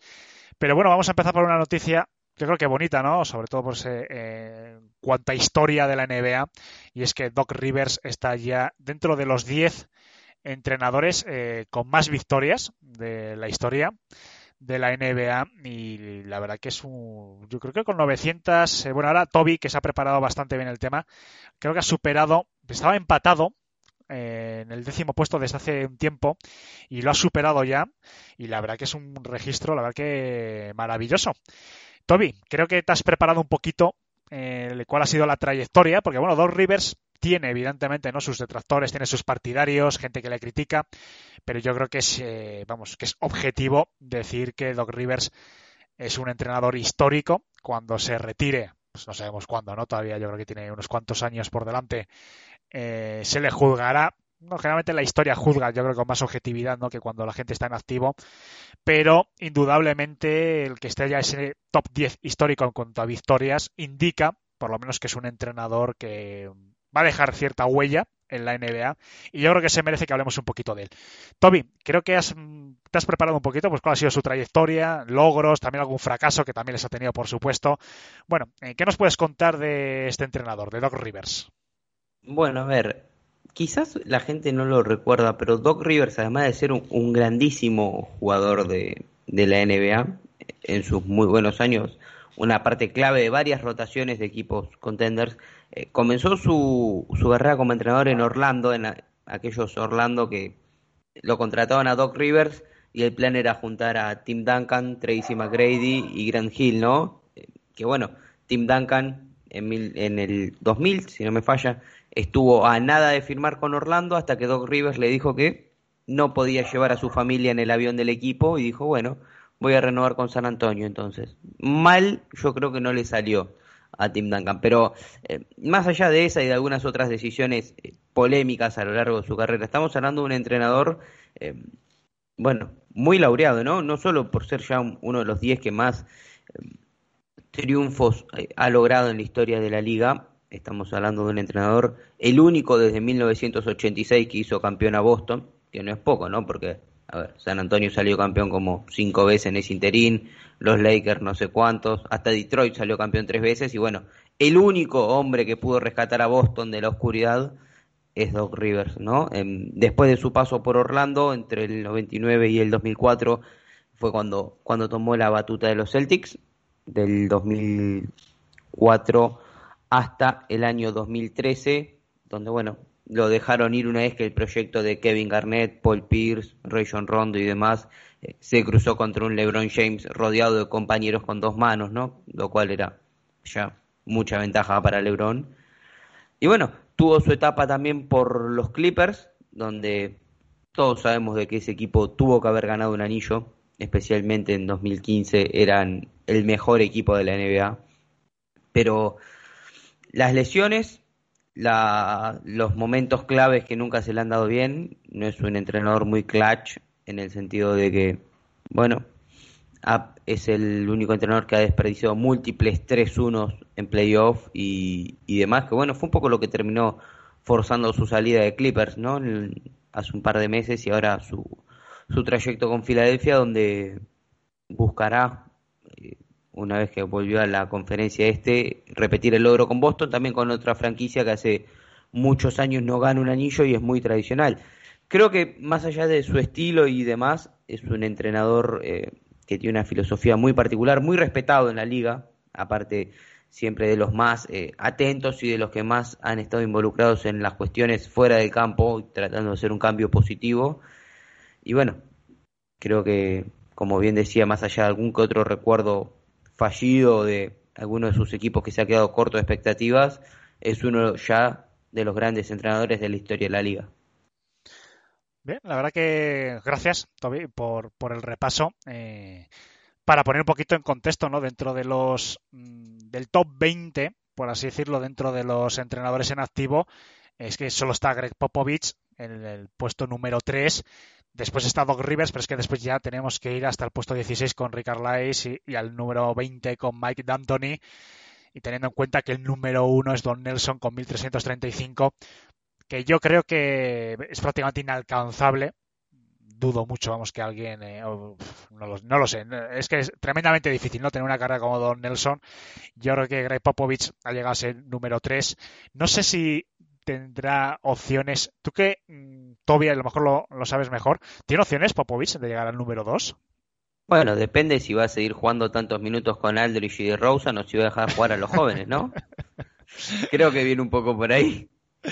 Bueno, pero la verdad que poniéndolo en contexto es, es, increíble, ¿no? Todo esto, que Popovich esté ahí el tercero. Para poner un poquito en contexto, ¿no? Que, eh, que Doc Rivers ha llegado al número 10 después de tantos años, pero es que después hay un salto inmenso hasta llegar al top 3. Es que, a ver, Greg Popovich es eh, buenísimo, ¿no? Y ha sido buenísimo y ha estado además, eh, ha tenido la bendición de estar tan bien rodeado y de tener a los mejores jugadores, creo yo que que bueno, muchos de los mejores talentos generacionales de su historia. De Don Nelson está a poco menos de 60 victorias, creo yo. Este año no creo que San Antonio gane tantos, pero si decide entrenar dos años más, es un objetivo totalmente lograble. Él tiene 1.279 victorias y Don Nelson, si no me falla, tiene 1.335. Son 56 victorias, casi 60, ¿no? San Antonio este año, pese a que comenzó bien, no va a llegar. La temporada que viene debería de hacerlo, ¿no? Sin contar el éxito en playoff, donde ahí, bueno, eh, Phil Jackson puede decir muchas cosas al respecto, pero en cuanto es en lo que es temporada regular, creo que la longevidad de, de Popovich es bastante más remarcable y el haber ganado anillos en tres décadas distintas también lo pone en un lugar que muchos no han logrado. Sergio, no sé si quieres comentar alguna cosilla de Dos Rivers. No sé si es un entrenador que te cae en gracia, no. No sé, algo antes de pasar al siguiente tema. Es un entrenador muy importante de la historia de la NBA. Fuera de, de las bromas o chistes que hagamos con los Clippers o con los Celtics, ahora ya están los Sixers, ya pues hay que perdonarle todo lo que ha hecho anteriormente, su paso por el lado oscuro hasta llegar a la luz. Pero es un entrenador que es muy importante, probablemente junto con Popovich, quizá como ha dicho eh, Toby es uno de los entrenadores más importantes de la historia reciente de la NBA. Quizá incluso más reciente que Popovich, que parece que ya pertenece un poco al pasado por sus formas de actuar. Chistecito para Toby. No, es eso. Es un entrenador muy importante. Es no así recordar de memoria entrenadores de ahora que sean todavía muy importantes. Aquí Steve Kerr por lo que ha conseguido en tan poco tiempo, pero quitando esa salvedad, es uno de los actuales o de los últimos años más importantes, con una carrera más longeva y que allá donde ha ido ha hecho sus equipos competir. Un grandísimo entrenador y un entrenador muy grande dentro de eso, el top histórico, tal. Bueno, es ya anecdótico. Algún día, en algún verano de estos que haya otra vez 60 o 70 días sin NBA, jugaremos a hacer rankings o lo que sea. Pero eh, a día de hoy, pues te puedo decir que es un entrenador muy importante en la historia de NBA y que merece perfectamente todo lo que ha conseguido y además con suerte ya tiene un anillo, así que tiene ahí su lugarcito entre los mejores de la historia. Bueno, pues desde aquí felicita, por supuesto, que sea Doc Rivers, que insisto, siempre no hay esta gente con estos profesionales con estas trayectorias tan largas siempre generan pues gente que les gusta gente que no críticas pero sin duda la verdad que ha conseguido algo histórico y además que le quedan todavía espero que unos cuantos años eh, pues a la Sixer y bueno el futuro ya dirá. La verdad que, eh, bueno, creo que para dar un poquito cifras concretas, también antes de despedirnos, tiene exactamente 945 victorias, 416 victorias las hizo con Celtics, 356 con Clippers, 171 con Magic y a fecha de hoy dos con eh, los Philadelphia 76ers, con un porcentaje de victoria del 58,1, que no es poco, la verdad que es unos datos tremendos. Bueno, vamos a pasar un poquito ya a la actualidad. Vamos a ir también por una, vamos a empezar con una lesión triste tenemos unas cuantas, ¿no? Pero quizás vamos a empezar por la principal, que es Dinwiddie. La verdad que yo creo que es una baja muy sensible. Eh, salvo sorpresa mayúscula, va a ser baja para toda la temporada. Y yo creo que lo van a notar bastante, porque además Dinwiddie parece que mm, tenía opciones, ¿no? Porque era estas últimas temporadas sexto hombre, pero incluso con Irving y Kevin Durant, al gran nivel que han vuelto, yo creo que tenían eh, tenía bastantes opciones de salir incluso desde de titular. Son 27 años, está en plenitud de la carrera, en un momento pues eh, álgido de su carrera, en un momento además, insisto, en los que los Nets son candidatos, yo creo que son candidatos al título, y no lo sé, eh, lo van a notar bastante. Chicos, no sé hasta qué punto, ¿no? Es la duda, porque estamos viendo a un Kevin Durant y a un Kyrie Irving jugando bastante bien. La verdad que los Nets eh, han empezado bastante bien, pero Dinwiddie yo creo que además actuaba de pegamento, ¿no? Muchas, en muchos momentos del quinteto, en momentos eh, clave ha estado ahí estas últimas temporadas y en una posible lesión, en un posible bajón de forma de Irving, yo creo que Dinwiddie era el hombre para estar ahí. No lo sé, ¿hasta qué punto creéis que lo pueden notar? ¿Puede ser una baja muy sensible o tiene suficiente calidad para que, bueno, que pase un poquito desapercibida? Hombre, es una baja sensible, sobre todo porque Dinwiddie tiene una ventaja que es como un pequeño Kyrie Irving, entre muchas comillas, siempre decimos de hacendado, es un chiste que usamos mucho, una referencia que usamos mucho, pero es un es un sustituto bastante fiable de Kyrie Irving o de incluso Kevin Durant por el estilo que tiene. Es un jugador muy capaz de crearse su propio tiro, razonablemente aceptable en defensa, razonablemente aceptable, y un buen sexto hombre, séptimo, ¿sabes? Un buen tercer, cuarto anotador. Claro, tenemos que tener que tener en cuenta, o cuarto, quinto, que es un equipo que tiene gente como Durán, Irving y Caris Lever, quizá. Lo puedas ver un poquito superior. Entonces, es una baja sensible. No es la baja que evidentemente supondrían Durán o Irving, pero es una baja seria. No hay que hacer agüillas, sobre todo los, los Nets que aspiran por lo menos a pelear bien en playoffs y todo, ¿sabes? Porque no ahora, si se lesiona ahora un mes, dos meses, incluso tres meses, y va llegando medio en forma para los playoffs, bueno, esos sitios cuando siempre decimos las rotaciones se cierran, los minutos importan más que nunca, se aprieta todo mucho, ahí te viene muy bien un tío como eso. Un mal partido de, de Irving o un día que se levanta un poco torcido el, el pie, no la cabeza, o lo que sea, pues te lo arregla un tío así que es perfectamente capaz de meter 20, 25 puntos sin demasiados problemas y sin necesitar un, una extra ayuda de todo el mundo, sino los puede meter por eso, por pura creación de tiro. Y eso es algo que pues van a perder. No es la baja, eso, de una de las estrellas, claramente, pero es una baja sensible más sobre todo a la larga a la hora también, como has dicho, un poco de dar descansos a Irving o, eso, incluso a Durant, que bueno, no es exactamente la misma posición, pero bueno, cuando está él, pues puede sacar un, un 3 o un 4 de corte algo más defensivo, de esos que tienen, ahora mismo no caigo en el jugador en el que quiero decir, pero sacas eso y puede jugar, es una baja, es una baja sensible y va a ser importante de los Nets, sobre todo cuanto más avance la temporada, más se va a notar esa falta ahí de Dinwiddie ha sido la lesión, ha sido un desgarro del ligamento anterior cruzado.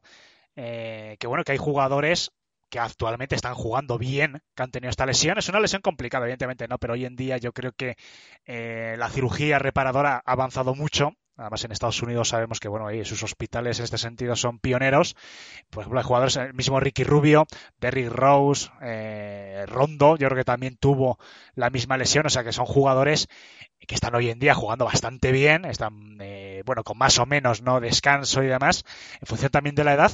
Pero bueno, ahí están, lo, que pasa que, eh, bueno, el año pasado, la temporada anterior, mejor dicho, Dinwiddie fue un jugador fundamental, es más de 20 puntos por partido, casi 7 asistencias. Sí que es cierto, ¿no? Que faltaba Durán, eh, es decir, había más puntos que repartir entre los Nets. Irving estuvo, pero faltó por lesión también bastantes partidos y Dinwiddie era ese hombre, ¿no? Que llevaba el equipo, tiene una evolución que a mí la verdad que me da pena que se haya cortado en seco. Manu, creo que te has incorporado, no sé si estás por ahí. Sí, creo que, que se me oye perfectamente. Nada, perfecto. Que... Lo dicho, bueno, que estábamos comentando, no sé si quieres Sí. un poquito valorar el tema de la lesión de Dinwiddie, porque sí que es cierto, ¿no? Como decía un poquito en la introducción del tema, eh, que los Nets, teniendo a Kevin Durant ¿no? y a Irving al 100%, en principio son un candidato a todos y lo van a seguir siendo, ¿no? Pero Dinwiddie es el típico jugador, el tercer, cuarto jugador de un quinteto tan potente que te puede salvar un partido, que ante una lesión de Kyrie Irving pues está ahí de, de point guard titular y yo creo que es una baja muy sensible para un equipo que en principio es candidato. Bueno, sí, es una baja sensible porque al fin y al cabo es el jugador que es, no es un tuercebotas ni mucho menos, pero tampoco se tienen que llevar los Nets a manos a la cabeza. Los dos primeros partidos en los que no había estado Dinwiddie al 100% porque había empezado la temporada de una manera pues bastante floja para lo que para lo que viene demostrando otras temporadas.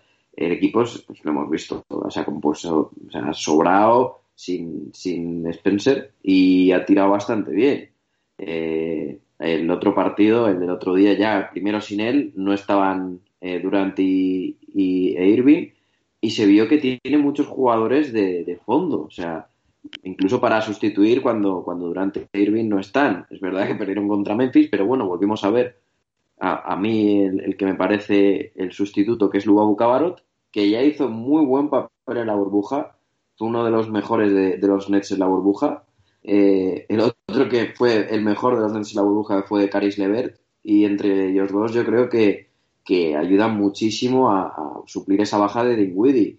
Y luego pues se han reforzado muy bien este verano, aparte de, de, bueno, de, de Landry Samet, Jeff Green, Bruce Brown, Tyler Johnson, que, que tampoco estuvo mal en la burbuja. Hay que recordar también más jugadores como Kuruks, que, que en su primera etapa, cuando, cuando era titular en Nets, lo, lo, hizo bien. O sea, tiene mucho fondo de banquillo y yo creo que, que el papel de Dinwiddie y Lubabu Cabarro lo, lo, puede solventar bastante bien, visto cómo ha estado jugando al final de esta temporada. Y el otro día ya directamente contra Memphis, pues bueno, hizo 21 puntos con, con unos porcentajes normales, pero se ve que, que, no tiene miedo a tirar el balón. O sea, que el rol de Dinwiddie lo puede ocupar. Hmm.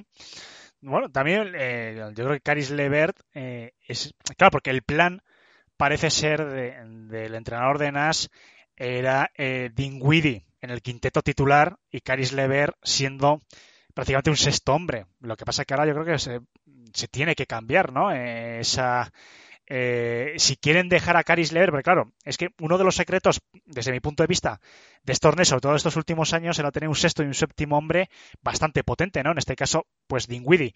Si tú quieres pasar a Dinwiddie al quinteto titular, se te lesiona. Eh, si metes a Caris Levert en ese quinteto titular, flojea, ¿no? Sí que es cierto, como dice Manu, que la segunda unidad sigue teniendo recambio, sigue siendo potente, pero yo creo que sería eh, interesante guardarte a Caris Lever como sexto. No, como séptimo, no, yo creo como sexto hombre, Caris Lever, y no sé, ¿no? Quizás, eh, pues eso, Samet meterla en el quinteto titular, probar a ver qué tal, eh, Cabarot, no sé qué, qué, no sé qué opciones, Toby, eh, ¿Ves tú más bien para suplir a, a, a Dinwiddie en el quinteto titular o, o, apostarías directamente por Caris Levert? Por cierto, un Caris Levert que está haciéndolo genial con 17 puntos y casi 6 asistencias en estos cuatro partidos. No, yo la verdad tengo claro de que después podemos analizar quién puede ser el reemplazo, pero Levert tiene que seguir saliendo como sexto hombre. Es un jugador que tiene muchísimo talento, pero que también como tiene ese talento anotador y, y de distribuidor de juego y demás, necesita mucho balón, ¿no? Y teniendo ya Kevin Durant y a Kyrie Irving como titulares, lo más prudente sería de que parta como sexto hombre. Steve Nash, eh, antes de comenzar la temporada, bien dijo de que él esperaba que Levert sea su Ginobili, eh, poniendo un poco la comparativa con los viejos Spurs. Y yo lo consigo así, a ver, los equipos que han ganado últimamente han tenido muy buenos, o buenos al menos sextos hombres, jugadores que desde la banca pueden cambiar el partido. Y en ese sentido, bueno, no cambiaría lo que está funcionando bien. Han nombrado bastantes jugadores, no voy a tratar de no repetirme mucho. Agrego el nombre de Chris Chiosa, que a mí es un jugador que quizás no para el quinteto titular porque es un poco similar a Irving, pero debería ganar minutos en la rotación porque creo que es un base bastante eficiente y bastante completo. Eh, y bueno, es un equipo que, profundidad tiene, talento tiene. Lamentablemente sabíamos de que el gran asterisco con ellos eran las lesiones. Y bueno, yo la verdad nunca le deseo a ningún equipo que se le lesionen jugadores, por lo cual espero que la de Dinwiddie sea la última. Pero sin dudas es una baja que va a repercutir en su forma de jugar, en las chances que tengan y especialmente en cómo vaya a organizar Nash, un entrenador joven lo que queda de temporada con semejante cambio en, sus planes. Hmm. Y otro jugador también que, nombraba antes, bastante interesante, que ha empezado bien, aunque bueno, su puesto es más bien, bueno, puede ser 2, 3, eh, no es muy alto, son 2,1 centímetros, tampoco de 4 complicado, pero bueno, de 2, 3, Timotel Uau Cabarot, eh, que también ha empezado bastante bien, 10,3 puntos. Otro jugador también que lleva una progresión eh, bastante interesante, excepto pasó un año, bueno, pasó un año no, eh, media temporada aproximadamente en Oklahoma, dio un bajón importante en cuanto a juego, pero la verdad que es lo que llevamos, que lo estaba repasando antes de grabar, 10 puntos también de, de media para un jugador que está jugando 15 minutos aproximadamente por partido, en estos cuatro que llevan jugando, uno de titular, la verdad que también es un jugador bastante a tener en cuenta. Es que si lo ves eh, si lo veis eh, con tranquilidad, la verdad que, como bien decía Manu, la profundidad de banquillo que tienen los Nets, la verdad que es bastante, bastante interesante en una temporada que además con posibles positivos de coronavirus, eh, posibles lesiones, ¿no? por lo menos de Irving, de Kevin Durant, esperemos que, sobre todo por porque no recaiga de su lesión, que aguante. Pero bueno, es un equipo que, como bien dice Toby también, puede haber lesiones. Es muy importante que este tipo de jugadores jóvenes que están en, la segunda unidad eh, respondan. No sé si quieres comentar alguna cosita más de los Nets o pasamos a otra lesión que ha habido importante. Bueno, pues vamos a pasar porque ya Morant eh, ha habido un susto importante con él. No se sabe todavía muy bien el alcance, pero bueno, se le vio salir cojeando, se tiró al suelo eh, en el partido y da pena, ¿no? Porque no solo la temporada que hizo el año pasado ya que fue simplemente eh, espectacular, sino estaba empezando bastante bien la actual. No se sabe todavía, no sabe, creo que le van a hacer todavía, le tienen que hacer resonancia, le tienen que hacer distintas pruebas médicas, pero la verdad que hay miedo, ¿no? Porque es un pilar importantísimo en estos Memphis Grizzlies, unos Memphis, por cierto, que ganaron eh, la anterior madrugada 116 a 111 a los propios Nets. Y bueno, no lo sé, ¿qué, qué importancia pueden tener para, para estos Grizzlies y para sus aspiraciones? Hombre, pues todas. Es el mejor jugador de lejos y además el base y el alma del equipo. Todas. Y sin Jamoran, los Grizzlies no tienen opciones. Y creo, bueno, no creo que ni el más loco de nosotros, que sería yo, además, probablemente, pensase que tiene alguna posibilidad sin Yamorán. Es que no la tienen y ya está. que no, no es como que pase nada. Eh, parece que al final, bueno, por lo menos, por lo que las pruebas preliminares dicen, no hay fractura eh, del tobillo, lo cual está bastante bien. Sí, pero o sea, sí hay una distensión y evidentemente si veis las imágenes repetidas, el movimiento que hace el tobillo, desde luego, bien, bien no estará. Seguro, seguro, seguro que con eso se pierde por lo menos un par de meses de temporada regular. en el mejor de los casos, creo. Sí, sí, claro, porque es que eh, tiene pinta de ser un esguince. Yo, oye, tampoco sin eh, hacer de médico, evidentemente, ¿no? Pero, sin ser fisioterapeuta, sí. Sí, pero bueno, lo que hemos visto, ¿no? Ya tantos años eh, viendo deportes y demás, parece que esa torcedura habrá que ver qué grado es el esguince, pero claro, un esguince, el rango alto, por así decirlo, lo peor es que es prácticamente media temporada. Bueno, y es que este año, a ser una temporada corta, eh, yo me acuerdo de una torcedura, que es con la que el otro día cuando vi la repetición, Bueno, el otro día, ¿Quién esta fue, mañana. ¿quién fue, eso iba a decir, ¿quién fue el jugador que se hizo una muy parecida? Yo me acuerdo, no, hace poco, hace un año, dos años, se hizo un jugador muy parecida, o sea que es casi parece que se le sale el tobillo. Pues no lo sé, yo me acordaba, yo iba a poner de ejemplo, que es lo que vi en directo, una de, de Ray Jackson y, y estuvo, eh, pues no te los exageré, que estuvo cuatro o cinco meses prácticamente de baja. Bueno, pero es que, pero es que Reggie Jackson estaba siempre de baja. Ya, pero es que, no, pero las torceduras que son muy jodidas, ¿eh? Porque... Sí, sí, sí, sí, sí. No lo sé, la verdad que pinta mal, porque es que... Sí, sí, perdona, Sergio, que te he cortado. No, que no hace falta ser médico ni fisioterapeuta, como has dicho, para ver que com- por cómo se giró ese tobillo no es una lesión, aunque no sea tan grave como pueda ser que se lo parta, aunque bueno, recordemos que Lever se partió el tobillo, pero fue muy limpio y al final acabó volviendo relativamente pronto. Eh, relativamente pronto para lo que se podía haber hecho. Eh, pues no ser, es que no tiene pinta de que vaya a ser rápido ni mucho menos. Eh, compañeros de Memphis, pues yo iría un poco mirando, no sé, mirando otras opciones.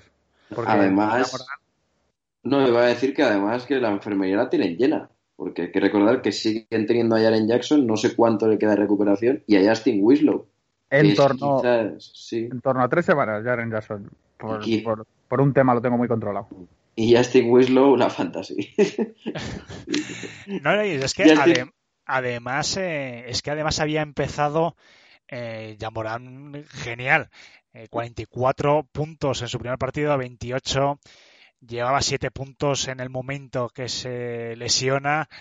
Eh, bueno, desde aquí la verdad que le deseamos lo mejor porque es que además yo creo que Yamorán es uno de los jugadores que es el futuro ¿no? Eh, de la NBA sin duda según se vaya retirando la actual generación de genios, ¿no? De LeBron, Kevin Durant, eh, etc. Yo creo que ya Morán debe estar en esa siguiente generación. Ya que habéis nombrado la Fantasy, por cierto, voy a hacer una pequeña cuña publicitaria porque nuestro compañero Toby se lo merece. Ya lo dijimos cuando lo estrenó, tiene un canal de YouTube con un antiguo también compañero y amigo nuestro, Emilio. Han creado los dos un canal de fantasy y muy recomendable. Cuando lo estrenasteis lo dijimos aquí, pero bueno, sí hay gente que se ha ido sumando también, como cada vez hay más afición en España y en general en la comunidad NBA por el tema de la fantasy. Eh, Toby, brevemente, ¿qué pueden encontrar en tu canal? Bueno, primero te agradezco por el espacio, ¿no? En General Managers, nos encuentran así en YouTube, General Manager guion medio eh, Fantasy NBA, van a poder encontrar básicamente análisis eh, de las distintas plataformas, ya sea ESPN, Yahoo, Basketmondo, Big Wenger, etcétera, de la actualidad de la NBA, siempre en clave fantasy, ¿no? Analizando cuáles son los jugadores que, lo están haciendo mejor, aquellos que, bueno, como Dinwiddie como Morant han caído lesionados y merecen reemplazo. Eh, estamos haciendo especiales, hemos hecho algunos tutoriales para aquellos que se quieran animar y jugar por primera vez eh, a la fantasy, así que, bueno, los invito a que nos encuentren en YouTube y descubran un poco el contenido que me parece estamos haciendo, que está bastante bueno. Bueno, pues ya sabéis, todos los que estéis interesados o que tengáis el gusanillo, ¿no? De probar, que la verdad que es una cosa muy interesante. La verdad que pasas unos muy buenos ratos eh, con, con, el tema de las fantasies. Pues oye, ya sabéis, en YouTube tenéis a los compañeros. Y vamos, y si tenéis que elegir, elegir a Dramon, porque Dramon viene con una carretilla eh, todas las noches de puntos. Bueno, vamos a hacer un repaso también a otras noticias. Ah, bueno, yo, yo, creo que si queréis nos empezamos a meter ya un poco con, con el tema de los partidos, porque tenemos, bueno, la verdad que veis las, ves las clasificaciones y la verdad que están un poquito locas, ¿no? Yo supongo que según vaya pasando los días, las semanas, se irán ajustando, pero actualmente ver eh, que los cuatro equipos invictos, por ejemplo en el este, sean Magic, Cavaliers, Pacers y Hawks, eh, cuando menos llama la atención, ¿no? Por lo menos Cavaliers y Magic, ¿no? Quizás los Pacers sabemos que es un equipo muy sólido, ¿no? Aunque yo creo que se van a ir desinflando según pasen los días. Los Hawks sabíamos, ¿no? Que, bueno, tienen muy buen equipo. Quizás les cueste aguantar tan arriba, pero bueno, y quién sabe. Tienen muy buen equipo. La verdad que yo he visto a un, Atlanta Hawks eh, muy sólido, pero quizás Magic y Cavaliers, no sé, y más con la lesión, ¿no? Por cierto, de Kevin Love, que va a estar de tres a cuatro semanas eh, también en la enfermería, yo creo que es insostenible, pero bueno, no sé, si queréis comentar alguna, cuál ha sido vuestra mayor sorpresa en el momento de lo que estamos viendo, algo con lo que os quedéis. Vamos a empezar por el este, si os parece bien. No sé qué equipos juegan en el este. Vaya, venga, háblanos un poquito de los Sixers si quieres, venga.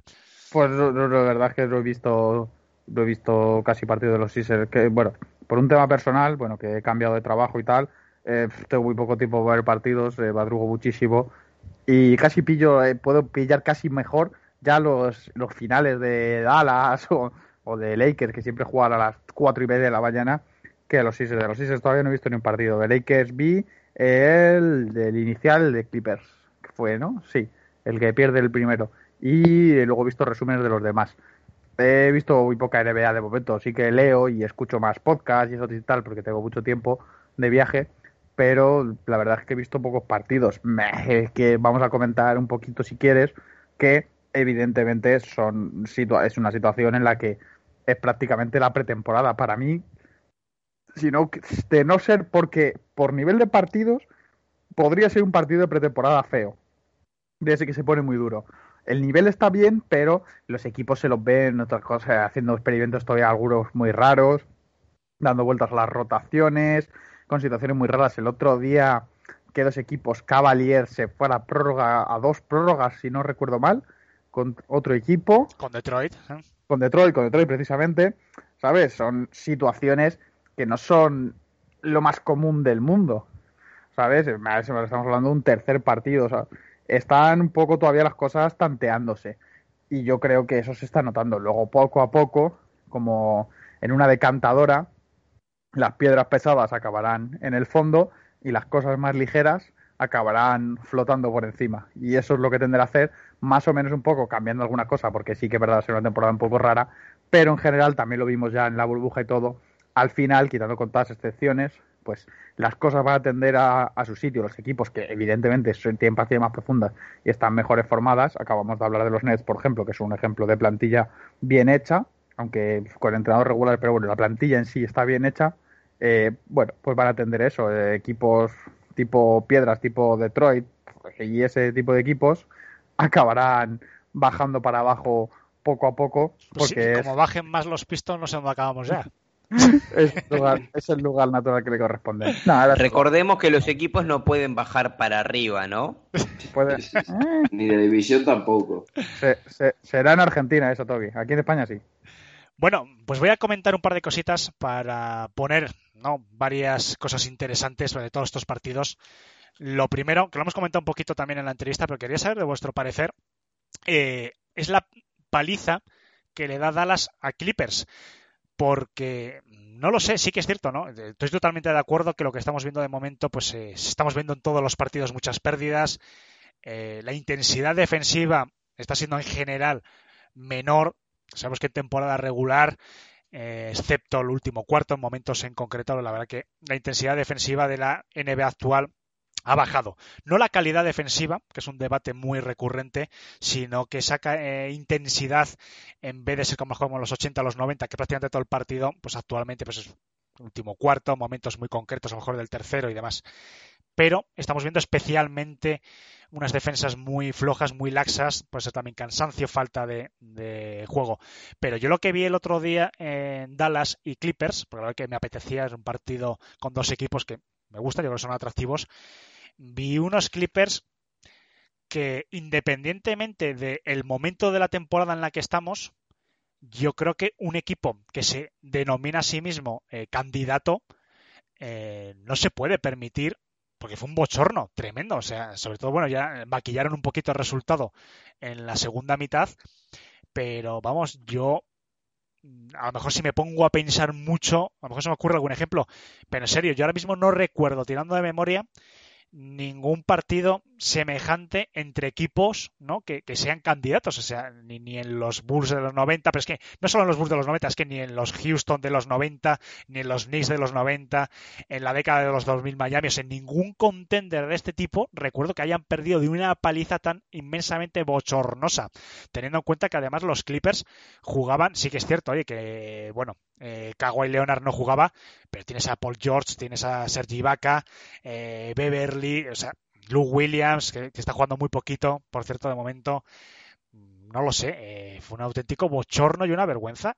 A mí me siguen generando dudas estos Clippers. Eh, no sé vosotros si visteis el partido y no sé, no sé qué sensaciones os dejó. de un equipo, yo creo que para mí es lo más preocupante, y ya con esto os dejo un poquito comentar, que es que los Clippers adolecen de lo mismo que adolecían la temporada anterior, y es de espíritu, que yo creo que fue uno de sus grandes problemas la temporada anterior. Bueno, yo creo que no hay que, echarle tanta leña al fuego. Eh, sí, es verdad lo que dices, que, no, recuerdas un contender así. Yo creo que ningún equipo lo recuerdas porque creo que es el segundo más resultado abultado de, la historia. Eh, desde luego que el, el, más abultado de la historia de los Clippers, eh, eso sí que estoy seguro. Y, y, bueno, yo le digo que no hay que achacarlo tanto porque no por la falta de Kawhi Leonard, y, sino porque yo creo que no es culpa de, la defensa. Eh, yo creo que Dallas hizo un muy buen partido en defensa, precisamente. Estuvo espectacular, eh, defensivamente hablando. Pero claro, la buena defensa que, hizo, más eh, que, no le entraba nada a, a Clippers en, en, pues en, algún tiro que podía tener más liberado, eh, estuvieron en un 33%, en, no, un 34% en tiros de campo y un 12 triples. Eso sumaba a la buena defensa y a que no tuvieron un buen día. Eso Dallas lo sabe aprovechar muy bien como equipo, tiene dos jugadores que organizan muy bien el ataque y sobre todo muy buenos jugadores de contraataque, tienen a Doncic y a Branson que hacen entre los dos todos los minutos del base en pista. Y luego pues tienes eh, un George Richardson que está muy muy bien, que ha empezado muy bien, eh, Dwight Powell va muy bien al contraataque, Cowley State también va bien al contraataque, tenemos también por ahí a Tim Hardaway que también empezó muy bien la temporada, son jugadores muy buenos atacando, se le dieron pues, las cosas fáciles porque el baloncesto hecho desde una buena defensa tiene mucho más oportunidades de meter puntos, pero tampoco es que Dallas se fuera a los 140 puntos, hizo 120 y al descanso llevaba, si no me equivoco, 80, pero, pero básicamente era por, por todas las oportunidades de transiciones que tuvieron durante toda esa primera parte, porque Clippers solo pudo hacer 27 puntos. Yo creo que es más, achaca más al, a la buena defensa de, de Dallas que a una mala defensa de Clippers. A ver, déjame agregar algo, ¿no? Creo que los números hablan por sí solo del partido, ¿no? Pero estamos hablando de que fue el tercer partido de la temporada para los Clippers y que habiendo una buena muestra de autoridad completos, eh, ganando no solo a Denver, sino en la inauguración a los Lakers. Es un llamado de atención, claro que sí, pero decir que al equipo le falta coraje o que no son contenders o lo que sea porque perdieron un partido de temporada regular sin Kawhi es un poco sobre reaccionar, ¿no? Claro que Tyron Lu habrá mirado y dicho, hay algo acá que no está funcionando y seguramente va a tomar nota, pero lo grave sería que pierdan por 60 puntos como perdieron en playoff. Creo que ahí sí no tendría recuperación, pero la temporada es muy larga y creo que al fin y al cabo los Clippers cuando lleguemos a la hora de la verdad van a estar ahí en la discusión. Vamos a continuar haciendo un repasito a los mejores partidos que nos ha dejado en las últimas jornadas. Mano, ya que estás por aquí también, eh, un partido muy interesante hubo entre Boston y Pacers, la verdad con un final súper emocionante, 107 a 108 ganaron los Pacers y además unos Pacers que, por cierto, eh, Domantas Sabonis ha sido nombrado el jugador de la semana en el este, después hablaremos también del de, jugador del oeste. Eh, bueno, no sé qué me puedes comentar primero de este partido, que la verdad que tuvo un final, como digo, de infarto. Eh, ¿Qué tal has visto a los Pacers? Y por supuesto, ¿qué tal has visto a Boston? Eh, este, bueno, que también deben eh, confirmarse como uno de los claros candidatos. Y bueno, no sé qué sensaciones estás teniendo. Hay que recordar que, bueno, los Celtics han empezado 1-2 con dos derrotas consecutivas, pero bueno, yo no sé si están por lo menos dejando buenas sensaciones. No sé qué tal estás viendo este arranque.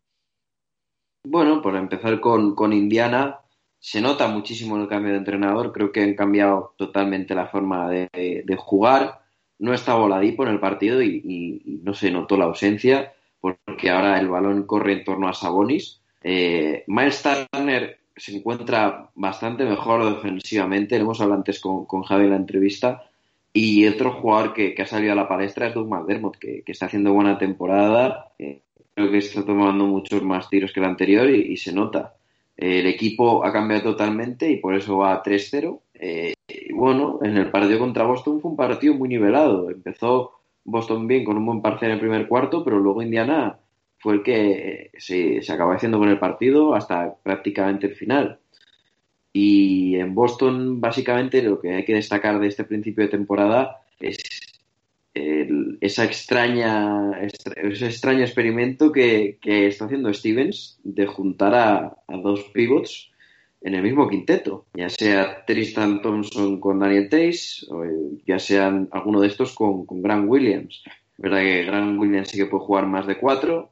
eh, le falta mucha mejoría, por cierto, en, en ofensiva, porque ahora mismo no está, no está aportando atrás lo que, lo que él puede llegar a aportar para tener un buen más menos, y encima en ofensiva pues está al mismo ritmo que el año pasado, así que ahora mismo puede ser incluso una molestia. Está mucho mejor Ojeleye, por decirlo así, en este principio de temporada. Y bueno, otra vez acaba el partido igual que el de, que el de Milwaukee, eh, con, con una última posesión en la que Brad Stevens no hace ninguna pizarra. Balón a Tatum y que se la juegue delante de, del defensor de- del equipo contrario desde un triple de 9 metros, cuando realmente está solo a un punto de diferencia. O sea, con una canasta de dos, con una penetración, te vale. Un tiro mucho más fácil. Cosa que salió el día de Milwaukee y no salió el de Indiana, porque si te sale eso todos los días es que tienes que ir a comprar la lotería o algo, porque no son tiros de, de más de un, échale un 30% de efectividad. Entonces, no entiendo el, darle esa pelota y sin prácticamente jugada fabricada, porque había, si no me equivoco, 7 segundos, 8 segundos en, los dos partidos. Y luego ya, por, por terminar, me ha gustado bastante eh, el papel que está haciendo Peyton Pritchard con Jeff Teague en la segunda unidad. Creo que lo están haciendo bastante bien los, los dos guards juntos y se muestra que, este año en el banquillo por lo menos hay gente que, que- usa la cabeza para jugar al baloncesto. No son cuatro tíos que, se han encontrado por las calles de Boston. Bien, eh, vamos a hablar también, antes de pasar al oeste, me gustaría también hablar un poco de, del que iba a ser uno, o el que va a ser, vamos, uno de los eh, candidatos también que es eh, los Bucks, también han empezado 1-2 y por cierto, hablando de, que estamos hablando de los Pacers, yo cada vez que veo jugar a, a Malcolm Brogdon, la verdad que eh, yo no sé si no hay nadie en Milwaukee que se esté dando de cabezazos todos los días cuando se levanta por las mañanas. Lo digo en serio, la verdad que es un jugador. A mí no es quizás el mejor base, pero yo creo que es un base que si hubiese seguido en Milwaukee, no sé, la cosa a lo mejor hubiese cambiado un poquito. Bueno, no sé qué os está pareciendo estos backs. Eh, también está generando ciertas dudas, un poquito. Eh, ante Togumbo sigue en su nivel, pero sí que es cierto que, no sé, no, no, no acabo de ver yo un Milwaukee, eh, no sé cómo diría yo, centrado, ¿no? Quizás le falta un poquito de rodaje, pero bueno, no sé si habéis visto algo de Milwaukee y si tenéis algo que comentar. Sobre todo, por cierto, eh, tras la derrota 110 a 130 ante los Knicks, que tenemos aficionados también de los Knicks por ahí, que estarán muy contentos. La verdad que un partidazo de Julius Randle. A ver, creo que yo cuando hicimos la previa al este avisé de que los Knicks creía que iban en serio y bueno, que todavía la paso a paso ya están mostrando ser algo similar a un equipo competitivo, ¿no?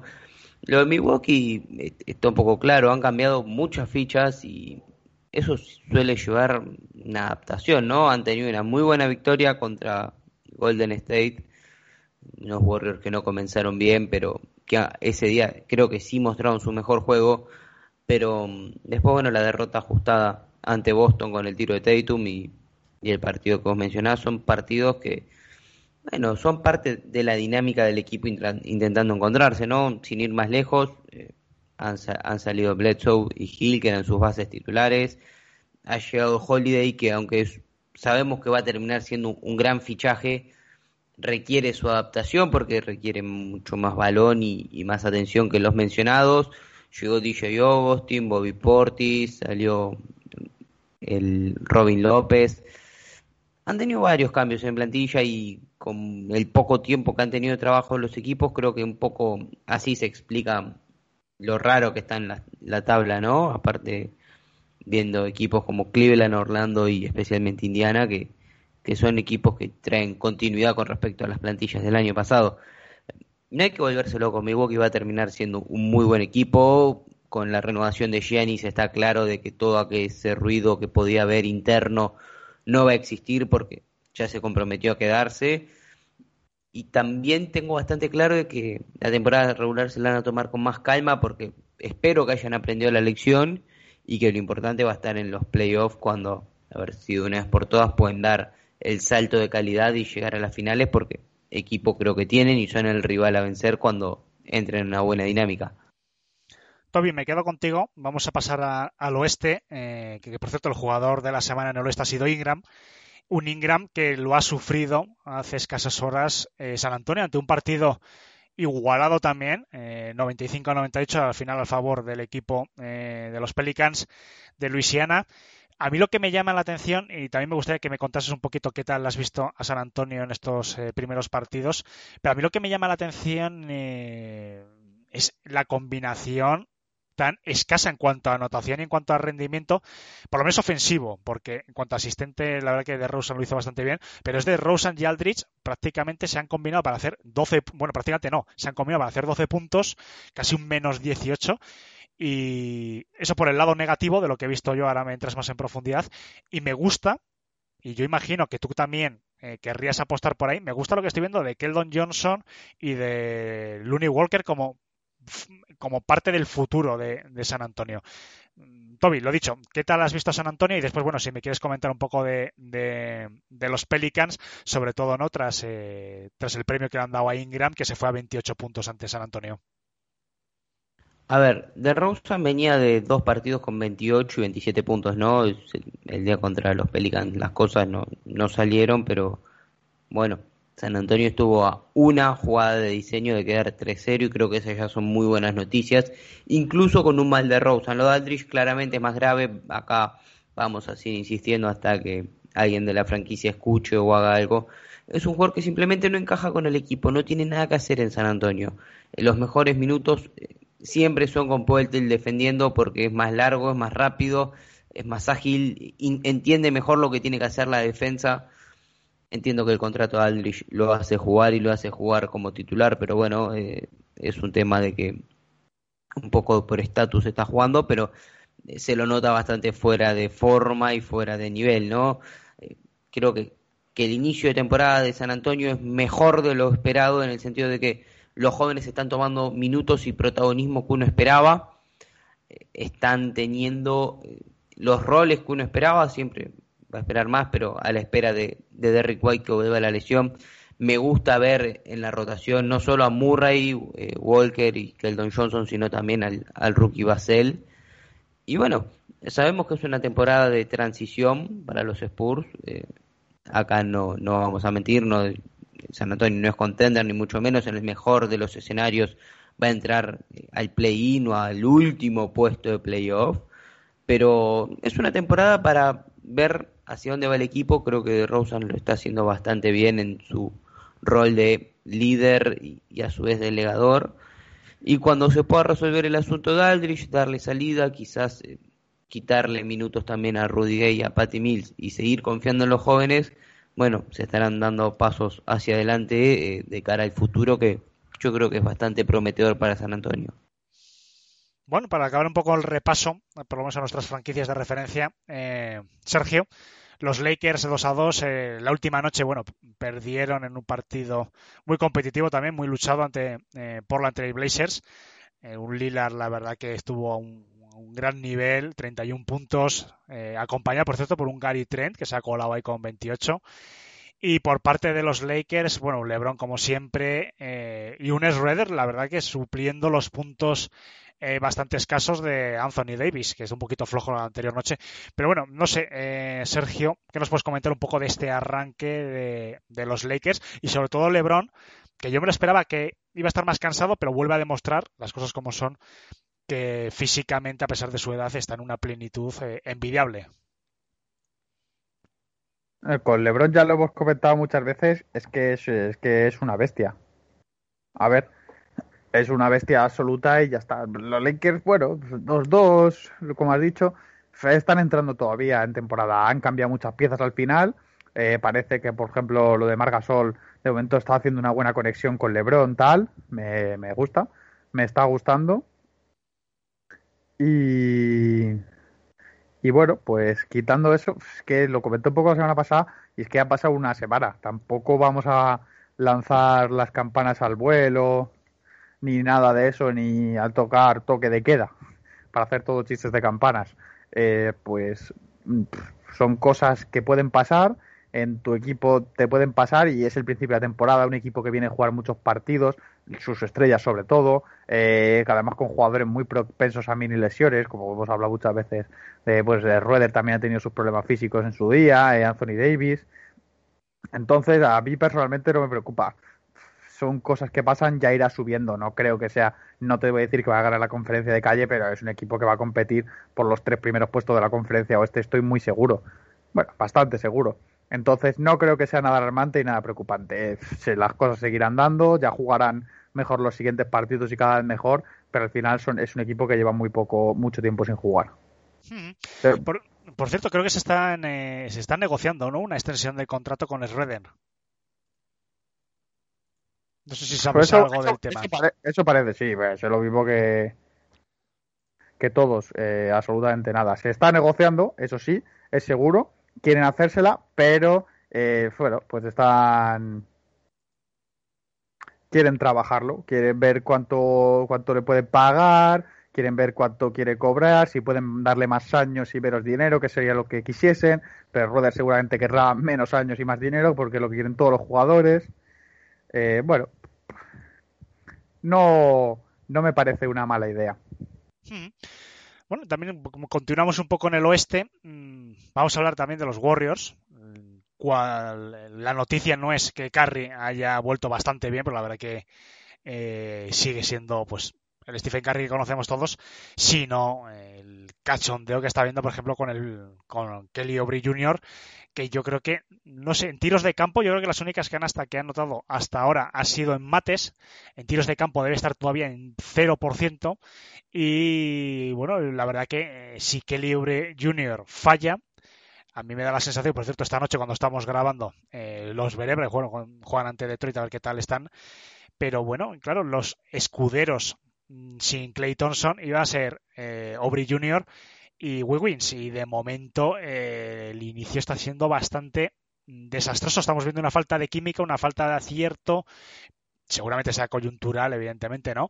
Pero bueno, de algo hay que hablar pero de momento lo que estamos viendo es, eh, no sé si preocupante, pero bueno, no lo sé, yo no sé por qué está tan fallando, porque además fallando tiros bastante eh, fáciles, entre comillas. No sé, no sé si habéis visto algo de estos Warriors y no lo sé si, si veis que es algo que se pueda a corto plazo subsanar, porque claro, Stephen Curry lo que está claro es que el equipo ahora mismo depende al 100% de Stephen Curry, porque no veo yo elementos secundarios en el banquillo que puedan suplir estas noches tan absolutamente desastrosas eh, que tiene tanto Wiggins como Aubrey Jr. A ver, creo que el comienzo de los Warriors claramente no fue el mejor, ¿no?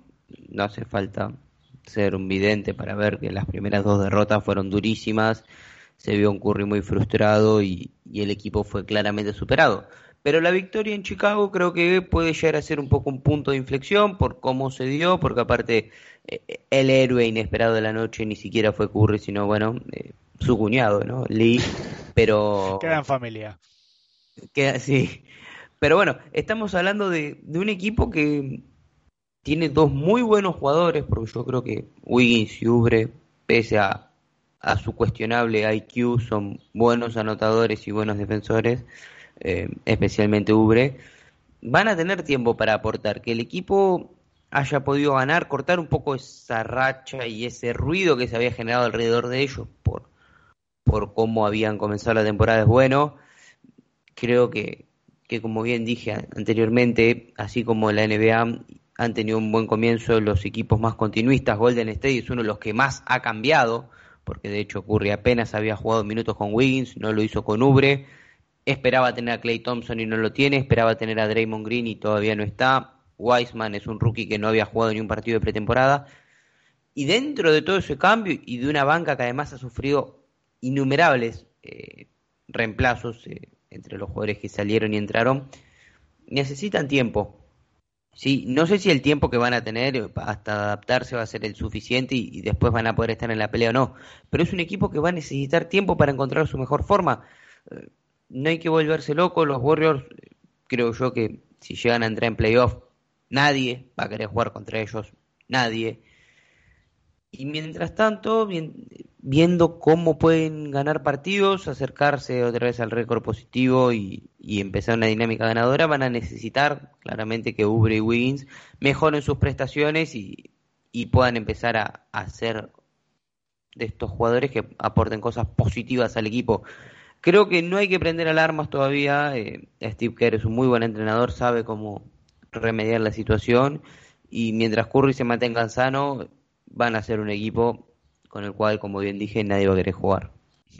Por cierto, eh, los Warriors eh, está jugando Wisman. Eh, Manu, no sé si nos puedes comentar un poquito qué tal lo está haciendo de momento, porque la estadística fría dice que 14,7 puntos, que no está mal, casi 6 rebotes en total por partido, unos porcentajes de tiro de campo bastante aceptables, casi un 47. Bueno, no sé qué, porque de momento, oye, todos son alabanzas hacia el nuevo pivot de los Warriors.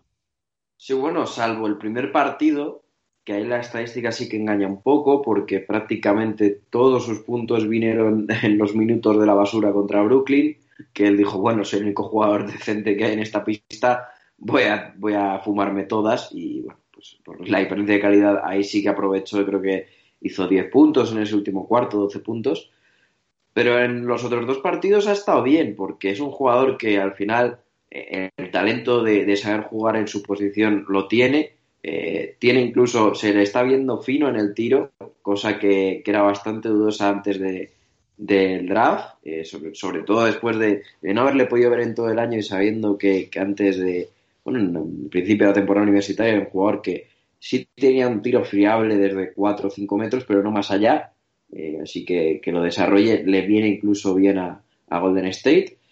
Eh, y bueno, físicamente tiene que mejorar un poquito, un poco verde en defensa, quizás eh, no, todavía no se acostumbra a, los mecanismos defensivos del equipo de Kerr, que, bueno, que son bastantes, que eres un entrenador que trabaja mucho en defensa, y para mí va a ser fundamental eh, para él y para todo el equipo la, la, vuelta de Draymond Green. En ataque, lógicamente, no va a aportar mucho, porque además estas últimas temporadas ya está mucho menos fino en el tiro, que era lo único que le podía salvar en anotación a Draymond Green. Vamos a ver cómo vuelve en cuanto a, eso, pero seguro que en defensa eh, va, a echar, eh, vamos, un cable tanto a Wiggins como a, Wiseman, incluso va a ayudar a Kelly Ubre. Entonces, yo creo que el equipo a partir de ahí van a mejorar todos los jugadores y sobre todo los resultados del equipo que de momento no están siendo los mejores, porque lo único que han conseguido es la, esa victoria en extremis, como ha dicho Toby antes ante Chicago. Pero no hay que alarmarse porque esto es principio de temporada y los dos cocos, eh, por decirlo así, ya se los han comido, que eran eh, los Nets y los, y los Bucks. Eh, hay que recordar que además están de gira por el este, o sea que, que cuando vuelvan a casa a lo mejor también cambia la cosa. Siempre las giras, aunque sea con equipos de menor nivel, son partidos muy complicados por, por lo que implica tener que, que estar de gira. Por cierto, unos Warriors que también que han perdido a uno de sus jugadores de banquillo, Marqués Chris, se va a perder toda la temporada regular tras una fractura de, de peroné. Eh, no lo estaba haciendo mal, la verdad, jugando con, el equipo de Oakland. 6,5 eh, puntos, 6,5 rebotes, una asistencia en casi 14 minutos. Y la verdad que, bueno, para estos momentos también eh, de temporada que se necesita fondo de armario, yo creo que es una baja sensible bueno, la verdad que esperamos que se recupere lo antes posible. Además es un jugador que se había redimido bastante desde que llevaba los Warriors. Y bueno, desde aquí le deseamos eh, lo mejor. No sé, hablando de rookies, Manu, si nos quieres comentar algo que te haya llamado la atención de la última semana, alguna actuación en especial. Pues precisamente poco, poco se puede destacar. Ya tendré que meter mano y cirugía y bisturí en, en Back to Rookies, pero de momento lo, los cinco o seis días que se han jugado de NBA, ha habido muy pocas actuaciones eh, destacadas de rookies. Eh, vamos a ver cómo siguen porque, bueno, de momento prácticamente salvo Wiseman y poco más, eh, está viendo poquita cosa. Hay que ver cómo van evolucionando y cómo van entrando en ese primer mes de competición. Vamos, básicamente se, puede destacar más de, de jugadores de segundo año que ni aparecieron el primero que, que sí que jugaron partidos, pero que ni aparecieron, que, que de los propios rookies. Así que vamos a ver cómo, cómo sigue esta evolución y que seguro que, bueno, que dentro de un par de semanas podemos hacer un análisis bien de, de alguno de estos jugadores. Mm. Porque quedarme con uno, que, negativamente, eh, pues así también me opinas tú un poco sobre Killian Hayes, porque eh, está no verde, porque sí que hace las cosas que él quiere en pista, pero está poco fino en el tiro, está eh, poco confiante también en, en sí mismo, quizás, salvo ese último partido que ha jugado Detroit, que precisamente es en el que, bueno, no jugó Rose y todos los minutos fueron para, para Hayes y toda la, la confianza, bueno, tampoco estaba Griffin, con lo cual todo lo que es subir el balón y organizar el ataque lo hizo Hayes. Y no hizo nada mal partido, se fue a las 10 asistencias, que, que básicamente es lo que tiene que ir ahora, y bueno, a un tiro, a ir sacando poco a poco un tiro fiable. Pues es lo que tiene un jugador joven y que viene de Europa. No me esperaba otra cosa. Sí que es cierto que tiene algo que me está gustando y es que cada partido parece que sube un peldañito, ¿no? Muy poquito a poco. Mientras que sea esa la tendencia es bueno, ¿no? Porque lo comentábamos antes de grabar, eh, que es de su eh, compatriota de Umbuya. Precisamente a mí las dudas que me genera es que no acabo, ¿no? De ver esa progresión eh, clara, además es su segundo año. Pero yo creo que Kylian Hayes sí, está teniendo poquito a poco, ¿no? Se le ve todos los partidos. eh, claro, es un chico muy joven, llega de una liga eh, además no es la o no es la liga griega, ¿no? No es una de las ligas principales de Europa. Eh, necesita minutos, necesita confianza, necesita equivocarse. Ya estamos viendo, ¿no? Como ya está cogiendo esa confianza en cuanto a pases, que como bien dices, tiene que ser ahora su- una de sus principales fortalezas. En el tiro de tres también, está cogiendo poquito a poco soltura. Y bueno, y poco a poco es un jugador que necesita minutos. Yo creo que va a ser mejor su progresión, va a ser más rápida, que insisto, que Dumbuya. Y bueno, ya lo veremos en la próxima semana. Pero bueno, poquito a poco. La verdad que yo creo que tiene talento, porque el talento eh, se tiene o no se tiene. Y además yo siempre he defendido que en cuanto a los jugadores jóvenes se les nota el primer partido. Aunque, el partido sea una mierda, el que hagan, tú notas si tiene talento. En cambio, un jugador que no tiene talento puede desarrollar eh, otras habilidades que suplan, ¿no? Esa carestía de talento. Puede ser un jugador fuerte, puede ser un jugador peleón, pero si no tiene talento le, sufrirá. Yo de momento lo que estoy viendo en, en, este chico es que sí que tiene talento y sabe manejar la pelota, sabe driblar, eh, tiene una visión de lo que hay en la cancha y bueno, quizás con minutos y si Casey toma la acertada decisión de que Derrick Rose juegue menos minutos y no juegue él en los minutos del clutch, yo creo que tiene que jugar Kylian Hayes para coger esa confianza, pues eh, yo creo que hay un buen base potencial. Pero bueno, eh, vamos a también. Bueno, no sé si tenéis alguna cosita que tratar, algo que se me haya quedado antes de ir despidiendo en el tintero.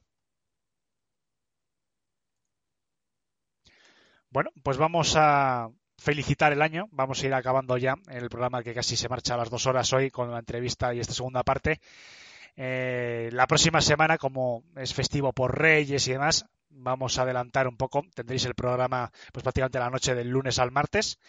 Y como ya el próximo programa va a ser en el 2021, pues queríamos felicitar, ¿no? De parte de todo el equipo, de todos los que estamos aquí, los que no han podido venir hoy a grabar, eh, pues a todos nuestros oyentes, suscriptores, que tengáis un muy buen feliz de, bueno, feliz salida y entrada en el 2021.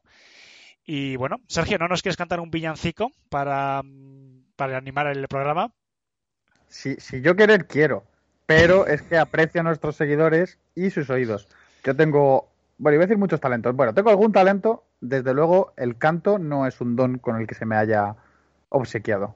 Vale, bueno, oye, pues nos quedamos así. Tristes y desolados. Prefiero que Toby nos cante un argentino.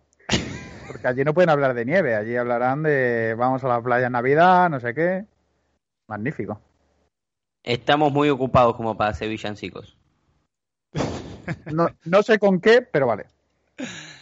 ¿Cómo? Bueno, No pues- sé con qué. En este país todos los días pasa algo. Es decir, estamos a 28 de diciembre y el país sigue siendo Argentina. No tenemos tiempo ni para festejar la Navidad, siempre pasan cosas. Bueno, pues la próxima semana eh, hablaremos, nos vamos a centrar un poquito en los equipos que no hemos hablado hoy. También para que todo el mundo tenga su pequeña dosis, vamos a hablar de los Wizards, de los Bulls también que han empezado a antes, eh, vamos a hablar también de Hornets en la conferencia este, en el oeste también vamos a hablar un poquito de los Rockets, a ver si consiguen su primera victoria y del culebrón de Harden, hablaremos de Thunders, eh, bueno, hay unos cuantos equipos que no hemos hablado por falta de tiempo. La próxima semana intentaremos y esperamos que también sea una rutina a lo largo de esta nueva temporada el que por lo menos cada dos semanas hayamos tocado un poquito la evolución de todos los equipos de la NBA. Bueno, compañeros, Manu, Sergio, Toby, eh, que tengáis muy buena noche vieja eh, y nada, desearos lo mejor y en el 2021 pues nos volveremos a juntar y a hablar y nada, y portaros bien en, las próximas noches. Bueno, no, no, se puede hacer otra cosa, así que a pasar la noche vieja como, como nunca la hemos pasado. Yo digo, digo no a todo eso. Acá que básicamente nada nos importa porque somos inmunes, ¿no? Eh, nacimos inmunes los argentinos. Eh, pero no, en serio, felicidades para todos, muchos saludos, cuídense, eh, usen tapaboca, barbijo o como le digan en su país de origen. Bozal. Y nada. bueno, bozal deberían de usar otros también, pero... Pues nada, muchas felicidades a todos. Nos vemos la próxima semana. Si nos dejáis un like, la verdad que lo agradeceremos muchísimo. Y la próxima semana la mejor liga de baloncesto del mundo en Back Rush me, cause you ain't gonna live to roast me. I had my motherfucking ass kicked by Moby if I let some bitch in a can like Biz cop for me to do war and try to bring my crew back down. I never stoop to that level to do that now. I got a new cat, this time I'm pulling two gats out with bullets. I finally got something to shoot at now. Let's see who got their city on lock. Let's see who got the better aim with the Glock. Let's see who come out on top. Let's see who really want their name in the street. Let's see who wanna die the same time as me and make ends meet. Now was I blessed with a gift or cursed with a curse? I followed her. Hearse after hearse, spit verse after verse. And I'll be damned if I let Billy dance to pre or anybody swing an axe at my family tree. So now, when you niggas be talking, saying my name. Seems like your mouth is not connected to your brain. Two zero zero three and shit, it ain't the same. Better have a strap, my nigga, simple and plain. Put your nuts on the table, nigga, let's play the game. Heard you so long, you be addicted to pain. I don't wanna hear what you meant, do not explain. Right before you lay in your coffin, don't say my name. Why do you hate me? I came from nothing, blood, sweat, and tears. You did not create me. How can you doubt me? You don't know shit about me. There'd be no West Coast without me. Cut with the bullshit. I struggle for survival, and now you trying to act like my rival. Watch what you say, partner. It's a small earth. Don't play games with your life, nigga. It's not worth all the pain, all the pain, all the agony, all the, agony, all the horror, all the, horror, all the tragedy. All the tragedy. Put your hands up, people. It's time to fight now. I beat holes in your chest, remain hostile. Threat in my life. Come on. One day you'll understand. They say that pride is the sign of a foolish man. So who the fuck? Who the fuck? You think you talking to? I've been direct in the flesh. I'm right in front of you. I love it when you niggas be talking, saying my name. Seems like your mouth is not connected to your brain. Two zero zero three and shit, it ain't the same. Better have a strap, my nigga, simple and plain. Put your nuts on the table, my nigga, let's play the game. Heard you so long, you be addicted to pain. I don't wanna hear what you meant, do not explain. I never really smashed on Jermaine's ass, straight smashed him. Nobody ganged up till he came back and jacked him. I never really brought it to his ass, I tapped him. I could have been like Tretch, Poom Pap and slapped him purple for mimicking him with two rapping Urkels. I could have snapped, took it past rap and hurt you, but I didn't. I kept it on wax and served you. I swear dance cause I'm sick of rapping circles around these clowns steady trying to call me out. It's like I'm listening to motherfucking dogs me out. You probably do better trying to come and stomp me out. You don't want it with rap, this is what I'm all about. Come on, no gangster, you ain't neither. But I know that I spit ether. I have crossed your belly. Show you I'm not R. Kelly. Pass me the weed, I'ma put my ashes out on his ass for the last time, man. Watch your fucking mouth. You niggas be talking, saying my name. Seems like your mouth is not connected to your brain. Two zero zero three and shit, it ain't the same that I never. My nigga simple and plain. Put your nuts on the table, my nigga, let's play the game. Hurt you so long, you be the pain. I don't wanna hear what you meant, do not explain. You lay in your coffin, don't say my name. Last time, man. I'm through.